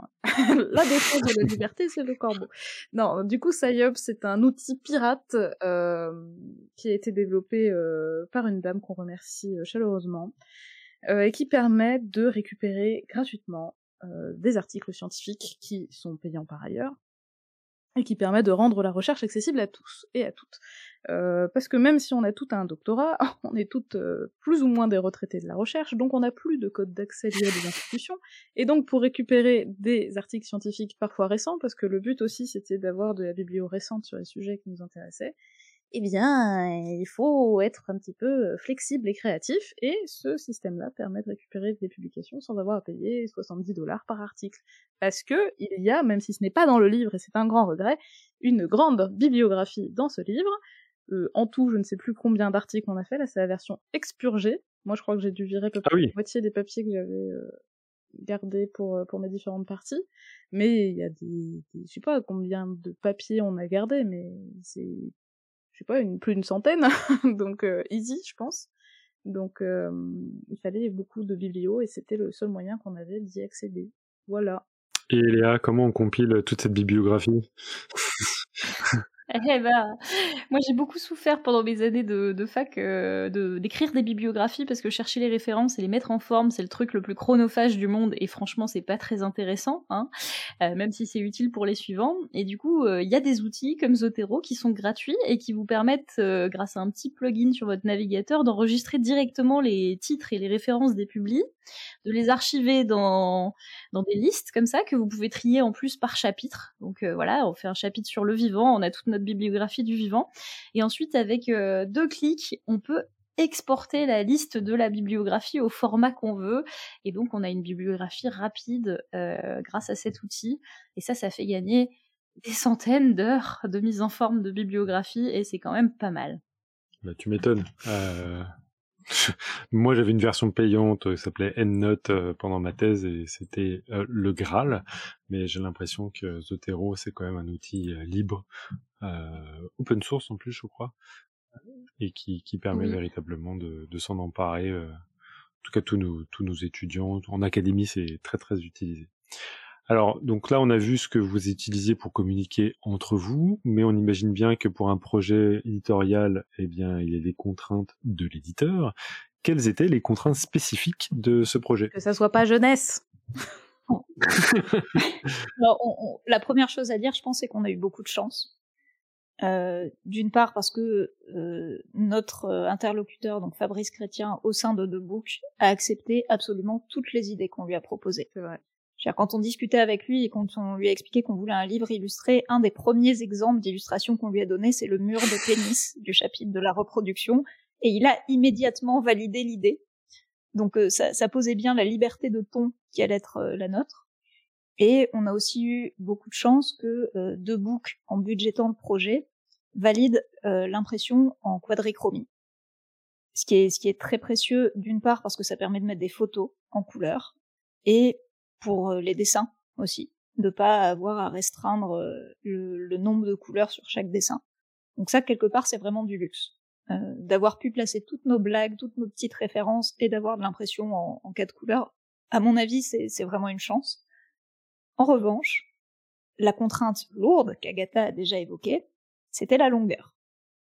Parce que, bon, bah, la longueur, le nombre de pages, pages ça pèse énormément hein, dans le budget d'un projet éditorial, surtout ces dernières années où il y a eu une énorme augmentation du prix du papier. Donc on savait dès le départ, on aurait 160 pages. Et euh, je crois qu'on a réussi à gratter 8 pages en plus, un truc comme ça. Mais ouais, c'est ça, on a 168 en tout dans le livre, mais on savait qu'on n'aurait pas, pas de marge. Et on s'est rendu compte dès notre premier chapitre écrit qu'en fait ce qu'on faisait était un bon tiers trop long. Donc euh, ça, c'était vraiment une contrainte difficile. C'est d'ailleurs pour ça que la bibliographie est accessible en Mhm. QR code et pas directement dans le livre, c'est que ça ne rentrait pas physiquement. Donc euh, ça a fait peser une contrainte sur toute l'écriture, qui a été que euh, tous les chapitres, une fois qu'on a eu cerné à peu près la place dont on disposait, ont été écrits à Mhm. l'os. C'est-à-dire que quand on faisait notre plan, dès qu'on commençait à s'écarter du cœur du sujet, on savait qu'on devrait couper. Et, euh, et ça a été un crève-cœur tout du long, que ce soit les trucs qu'on- auxquels on a renoncé dès la partie du plan ou les parties déjà rédigées qu'on a coupées a posteriori. Mais euh, voilà, ça pour moi c'était la contrainte la plus lourde. Euh, vous avez fait 5, enfin plutôt 11 euh, épreuves. Celles-là, elles sont, elles sont restées ou est-ce que il y en avait plus avant? Sommeil, respiration, Assez tôt, on était fixé, je crois. Hein. Je crois pas qu'on ait beaucoup tergiversé. Hein. Assez vite dans le sommaire, on s'est dit c'est ces fonctions-là qui... qui permettent de. Et vous aviez... de- de- Vas-y, vas-y. Non, non, qui- c'était vraiment sur les fonctions qui nous sont venues assez rapidement. Après, on s'est aussi basé euh, sur les fameux euh, Raven qu'on évoquait au début, sur les, les bouquins de Ouais. référence de biologie, que d'ailleurs The Book nous a euh, généreusement fournis, parce qu'on a eu aussi cette chance-là que notre éditeur nous a envoyé les bouquins de référence euh, sur lesquels travailler euh, pour avoir aussi des bases biblio. Et non, mais je crois pas, hein, on n'a pas renoncé à de fonctions. Enfin, dites-moi si j'en oublie, mais Non, non, ça, ça a pas du tout bougé. On a pris un peu de temps pour réfléchir à la liste au début. Après, vous n'êtes pas dit, euh, genre, on va en supprimer une? Non. D'accord. Ça, ça, moi, ça m'a traversé la tête à un moment dans l'écriture où je me suis dit on n'arrivera jamais à faire tout tenir. Si ça se trouve, il faut qu'on renonce à un chapitre et on a réussi à ne pas en arriver là. Ok. Et après, effectivement, Agatha avait raison. Il y a aussi eu la contrainte de euh, que l'ouvrage ne soit pas interprété comme un ouvrage jeunesse, euh, qui a vraiment été compliqué. Et moi, pendant qu'on travaillait sur le livre, je trouvais ça très frustrant, notamment le fait qu'il n'y ait pas d'illustration euh, sur la couverture. Je pense qu'on peut dire maintenant que ces illustrations ont été faites par Boutanox, qui est un dessinateur incroyable, et, que vraiment les, illustrations ajoutent beaucoup au livre. Mais au départ, on avait commencé à travailler avec une autre illustratrice, euh, dont on aimait beaucoup le, le style de dessin. Et en fait, euh, ce qui a coincé, c'est euh, que justement, son dessin faisait un peu trop jeunesse pour l'éditeur. Et, ça, ça a été une étape compliquée, hein, de devoir changer d'illustrateur en cours de route, mais a posteriori, maintenant que le livre est sorti et que les gens m'en parlent, je comprends pourquoi l'éditeur s'inquiétait autant que ça qu'il soit classé en livre jeunesse. Il y a une question fondamentale. Vous avez parlé d'illustration et donc Barendia sur le chat euh, demande il fait quelle taille le livre? Le, le format? Euh, Ouais, parce qu'elle dit elle était Un peu moins que du peu elle était carré. déçue de la taille euh, d'Alice au pays des sciences Ah. parce que le travail du dessin était beau mais que visiblement c'était trop petit. Eh oui, eh oui. Alors attendez, je mesure, je mesure. J'ai mon petit truc. Mais, mais c'est justement une chose qu'on avait en tête, bah, notamment parce que Agatha a travaillé sur un livre illustré où, où la gestion des dessins, une fois mis en forme, euh, était un peu frustrante quand ils étaient déformés, où on avait besoin d'avoir les dimensions le plus tôt possible pour les donner à l'illustrateur et qui travaille pas 24 pour rien, sur en fait. 19,5, très précisément. Voilà. Et on a vraiment insisté aussi pour avoir des, des grandes illustrations qui fassent au moins la moitié d'un- d'une page et ensuite des schémas bilans à la fin qui fassent une page complète euh, parce qu'il y a beaucoup d'infos dessus et qu'on les voulait vraiment le plus grand possible. Donc ils font, ils font des pleines pages et ça c'est cool. Surtout qu'il y a plein de détails dedans. Oui. Bon, bon, on sent une petite frustration. Bah, en vrai de vrai, la vraie frustration. Moi, je trouve que pour les images, en vrai, sur les dessins de Boutanox, ils sont quand même plutôt pas mal valorisés. Et Mhm. jusqu'au dernier moment, moi, je me souviens très bien. D'ailleurs, euh, j'ai ouvert la page euh, là. euh, le jour de l'envoi à l'impression, j'ai demandé à ce qu'on augmente la taille de la photo de l'osine, page 78, et ça a été fait. Donc jusqu'au dernier moment, à, à pointiller au niveau de la maquette, parce que c'était une autre équipe qui faisait la maquette, c'est-à-dire agencer les textes, les images, etc. Et ça, ça a été un travail assez long et euh, compliqué parce que bah après avoir passé six mois à écrire et d'avoir choisi les photos à un moment donné en fait on ne voit plus clair donc voir les les failles les écarts les, les écartements etc c'était compliqué et c'était très chronophage en vrai je pense que la maquette euh, toute seule ça nous a occupé euh, deux mois en fait enfin c'était euh, Waouh. Ah ouais, non. un- deux mois un- coupés par des vacances Ouais. euh, aléatoires mais euh, c'est Ouais, ouais. quand même l'activité principale parce que tout le texte est fini en juin et le livre est parti à l'impression euh, mi-septembre. Donc, euh, donc voilà, ça c'était un long. Non, la vraie, la, frustration, c'est que nous, on aurait voulu qu'il y ait un dessin de Boutanox sur la couverture, mais euh, il y a cette crainte de l'éditeur qui se comprend. hein, on en a discuté avec lui, qui s'entend. De, bah, si le livre est classifié jeunesse, le risque c'est que les libraires le mettent au rayon jeunesse, sauf que le texte n'est pas adapté pour un jeune public enfin plus jeune que le lycée en tout cas, sans accompagnement, et que du coup il trouve pas son public. C'était la grosse inquiétude. Euh, mais par exemple, il y avait une illustration, si vous si vous regardez bien, que qui a été dessinée À la fin du Ouais, chapitre 1. à la fin du chapitre 1 où il y a qui a un été dessiné pour être sur la couverture. on voit nos mascottes qui sont en plein match de catch. Euh, ça, c'était l'illustration qui, à un temps, a été prévue en couverture. Hmm. Il y a eu des tests de maquettes faits avec cette illustration-là avant que Mais- les grands chefs, parce que c'était pas notre éditeur hein, qui était opposé, lui Ah. je pense qu'il était plutôt d'accord, c'était plutôt les, les chefs marketing qui ont dit euh, non. Oui, parce qu'il y a des illustrations qui sont de toute façon pas safe. Hein. Euh, Oui. Je, vois par exemple, il y a un corbeau à un moment qui a pondu un œuf euh, qui est plein de sang. Euh, bon, ça, c'est pas mal quand même. Il y a l'illustration sur la reproduction où on voit la baie, la baie des, de la reproduction sexuée avec un joli pénis, une petite foufoune, etc. Donc euh, bon, ça va quoi. Genre c'est. C'est pas sale, hein. Non, c'est bien sûr, c'est la biologie, mais bon, c'est. Ouais, mais ça, je pense que c'est une vraiment, de euh, jeunesse.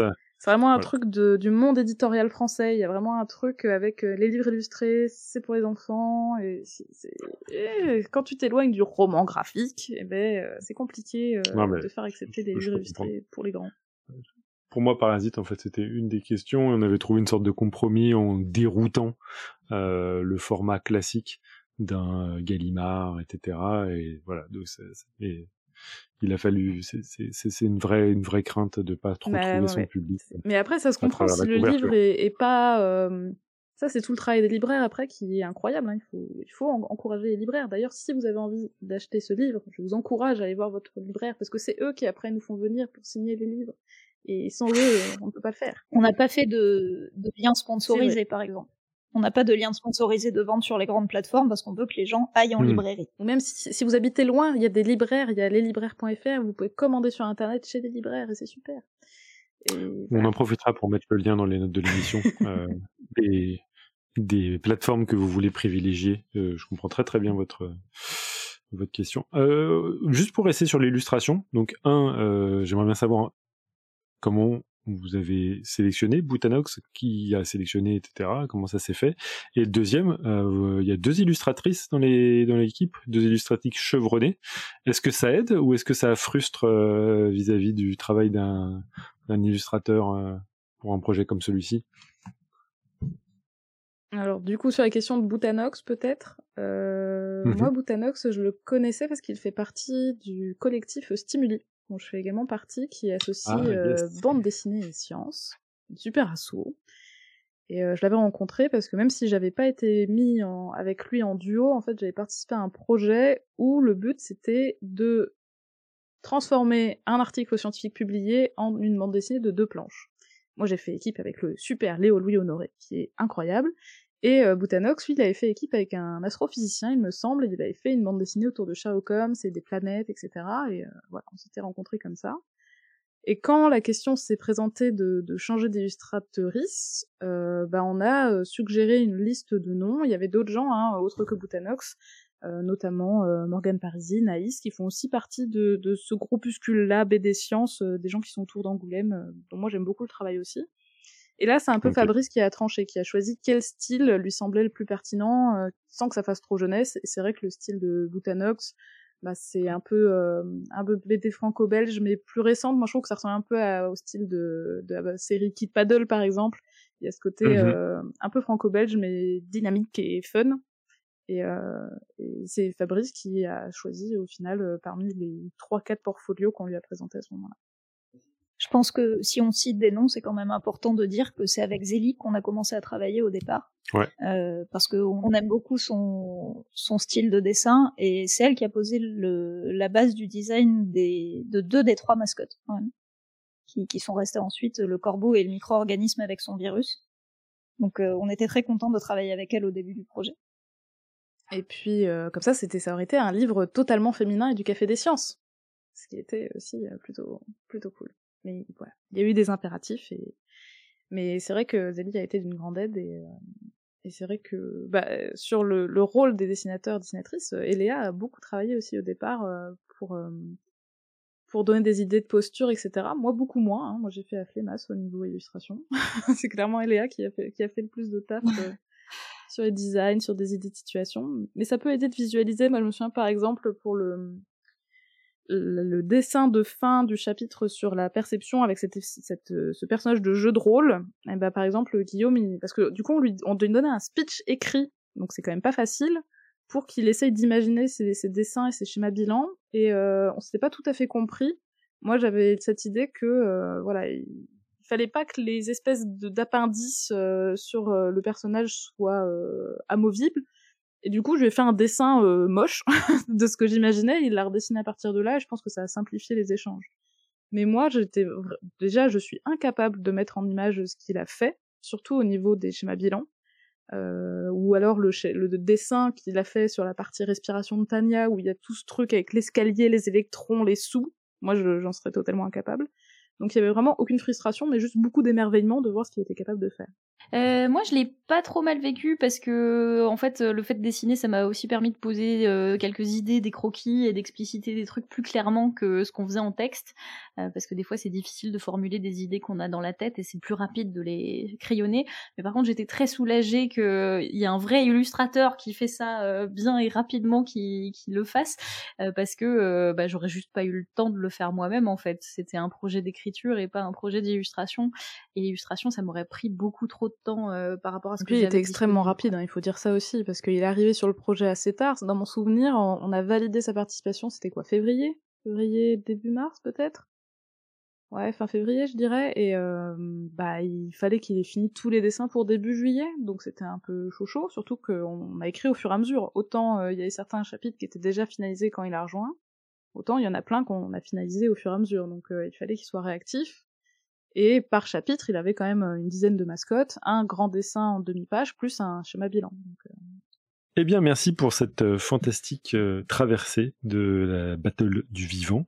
Et pour fi- finir cette émission, bah, je vous propose, comme à notre habitude, de passer par une quote, une citation de l'émission. Et quoi de mieux à citer que la Battle elle-même? Alors, euh, parmi euh, l'une d'entre vous, euh, Agatha, Eléa, Tania, laquelle voudrait-elle lire la citation finale qui clôt d'ailleurs le livre La Battle du Vivant? La personne qui l'a écrite. Oui, eh ben la citation de l'émission, ce sera la citation de fin du livre qui dit dans la battle du vivant, personne ne gagne si ce n'est le tout. À méditer. C'est le but de nos quotes dans Podcast Science, donc euh, ça vous fera patienter jusqu'à l'épisode suivant. Et en conclusion, euh, ce que je vais vous dire, c'est qu'en 2024, ce seront les Jeux Olympiques à Paris et la lecture de la Battle du Vivant m'a paru comme un préambule parfait à cet événement où s'affrontent des athlètes de toutes les parties du globe pour, au final, célébrer la vanité d'une telle entreprise et conclure en une fête bordélique à la diversité. Personne ne gagne, si ce n'est le tout, mais ici, les grands gagnants, ce sont nous, les lectrices et lecteurs de cet opus, et on l'espère, vous, les poditrices et poditeurs, à l'écoute de cette émission. Mais gardez en tête qu'une mission nous incombe, quoi qu'il en soit, de servir la science, car c'est notre joie.